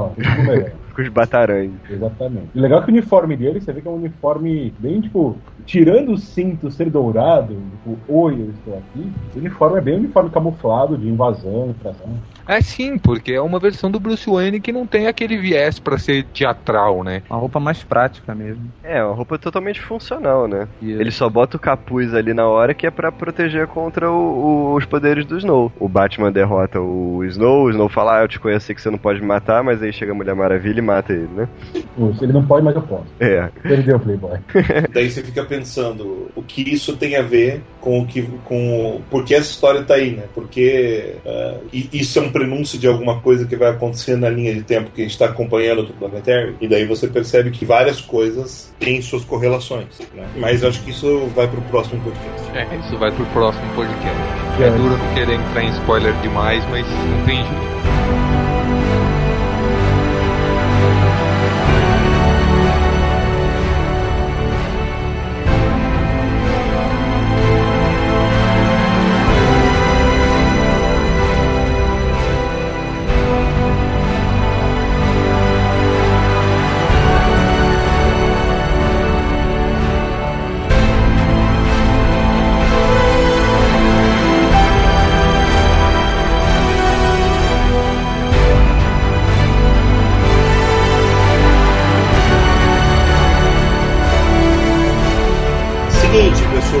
Das edições vistas hoje, essas 16 edições, qual a melhor para cada um? Pô, difícil, hein? É, eu sei que é difícil. Bom, eu fico com a 6, pela intensidade e a Edição começo da reviravolta. A edição 6 é a do, dos quatro, né? Isso. Porra, eu não sei, cara. Eu gosto muito de todas. Eu gosto muito da 10. Mas eu acho que eu vou acabar ficando com a 7 entre essas que a gente viu. A 7 é, é A da, a, da invasão inglesa. invasão Tá inglesa. É, eu fico com essa também, cara. Eu vou ficar com a 7 porque, assim, muita gente pode ter não gostado, mas eu acho que o, o, o, o Constantine se tornando o Spider Spider Jerusalém Jerusalém, foi um toque bacana. de gênio, assim, pro, que Planetary se propõe a ser. Eu É, acho, eu que acho foi que do essa é a mais intensa, assim, né, cara, que se em termos da, das referências e tudo mais, assim. Sim, e também porque quando o, o L se propõe a escrever no estilo do Alan Moore, nos flashbacks do Jack Carter, ele dá um show, né, cara? Mas não é só no estilo do Alan Moore, ele tá escrevendo. É mais. Percebe o, ta- o tamanho do bolo de texto? Não é o estilo do Alan Moore, é o estilo do Jimmy Delano. Porra, É. tem razão, cara. Tudo É. bem, de qualquer forma ele dá um show. Eu, Você- pô, eu vou com o Brunão nessa, melhora pra mim é a 7, mas faço duas menções honrosas, cara. A 4, pelo visual do personagem, né, cara? Gostei muito daquele visual que emula um relâmpago no peito, mas é um traje, me lembra bastante o, o Metron, me lembra um monte de coisa que eu gosto de referencial. E a 10, né, cara? Porque a 10 é, eu acho muito bacana como, como se inicia, o que a gente vê ali de a referência da Fortaleza da Solidão também, o super-homem estranho, vai. assim. Eu gosto muito da 1, mas eu acho que vou ficar com a 11. Eu gosto bastante também dessa da trama de espionagem e foi quando eu percebi que eu tava sendo enganado desde o início. Ah, eu gosto da 1, cara. Da, da- das referências, das homenagens, acho bem legal. Pra mim, a edição chave e, eh, dessa, de tudo que a gente viu, e pra mim é por isso que eu vou escolher ela, é a edição 9, eh, é a edição do Ambrose. né? É, é a edição, é edição, é edição onde você entende que tem algo, tem algo a mais acontecendo no, no Planetary que você não faz a mínima ideia do, do que seja. É quando você percebe que é algo muito maior e tá acontecendo faz tempo. É a primeira história no passado, Planetary. Então, é quando você percebe que a história do Planetary não é só no presente, ela invade o século XX. Né? É, Apesar de achar o crossover com o Batman muito divertido também. Eu ia falar justamente isso agora. Fico a 7 com menções honrosas ao crossover do Batman, que eu acho divertidíssimo. E ver todas aquelas versões do Batman e tal. Você viu, cara? Isso, isso que, eu, que, eu, que eu acho mais maneiro. Cada um escolheu a sua edição aqui e eu acho que a melhor edição não bateu com ninguém. Cada um escolheu uma diferente. É bastante escolhas divergentes. É, você vê que a série é tão boa que tem tantas edições boas, né? Que não tem uma melhor do que as Uma outras. coisa, uma, coisa, uma coisa interessante é que ninguém escolheu ah, uma edição do, do primeiro arco. E o, Não. Hã? Tá. Escolheu Escolheu- Ah, então tá, então esquece o que eu falei.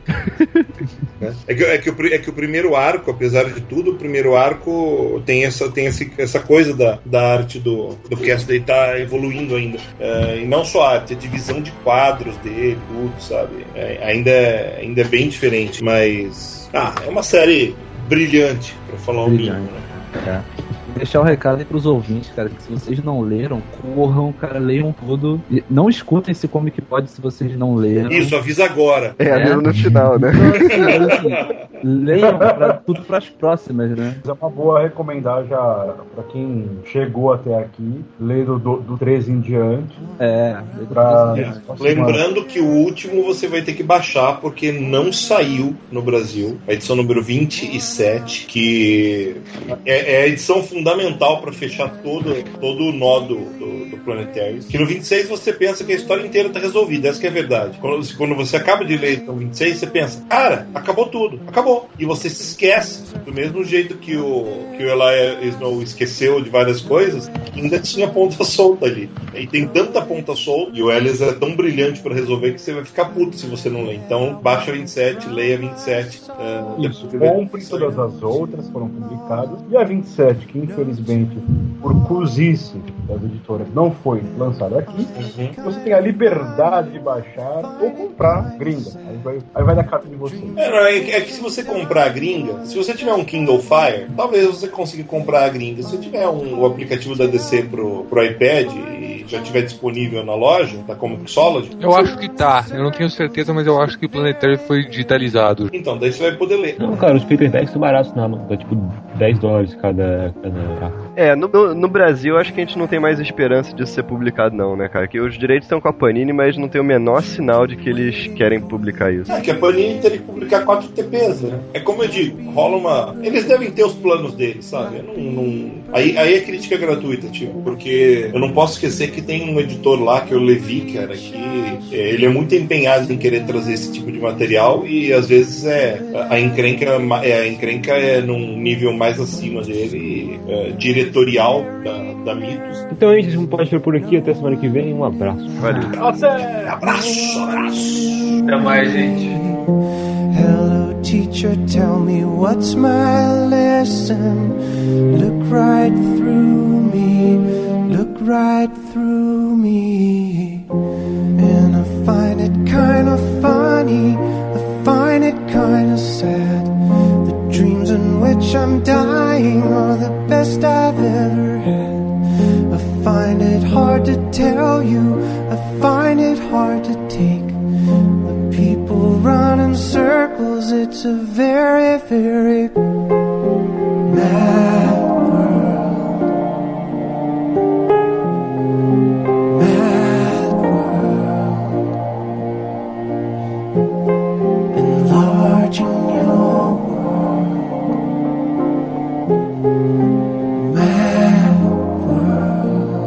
Elijah não é exatamente o Elijah, ele é uma, uma, uma amálgama do. Bem Nossa, gaguejei legal agora. Ma- ma- ma-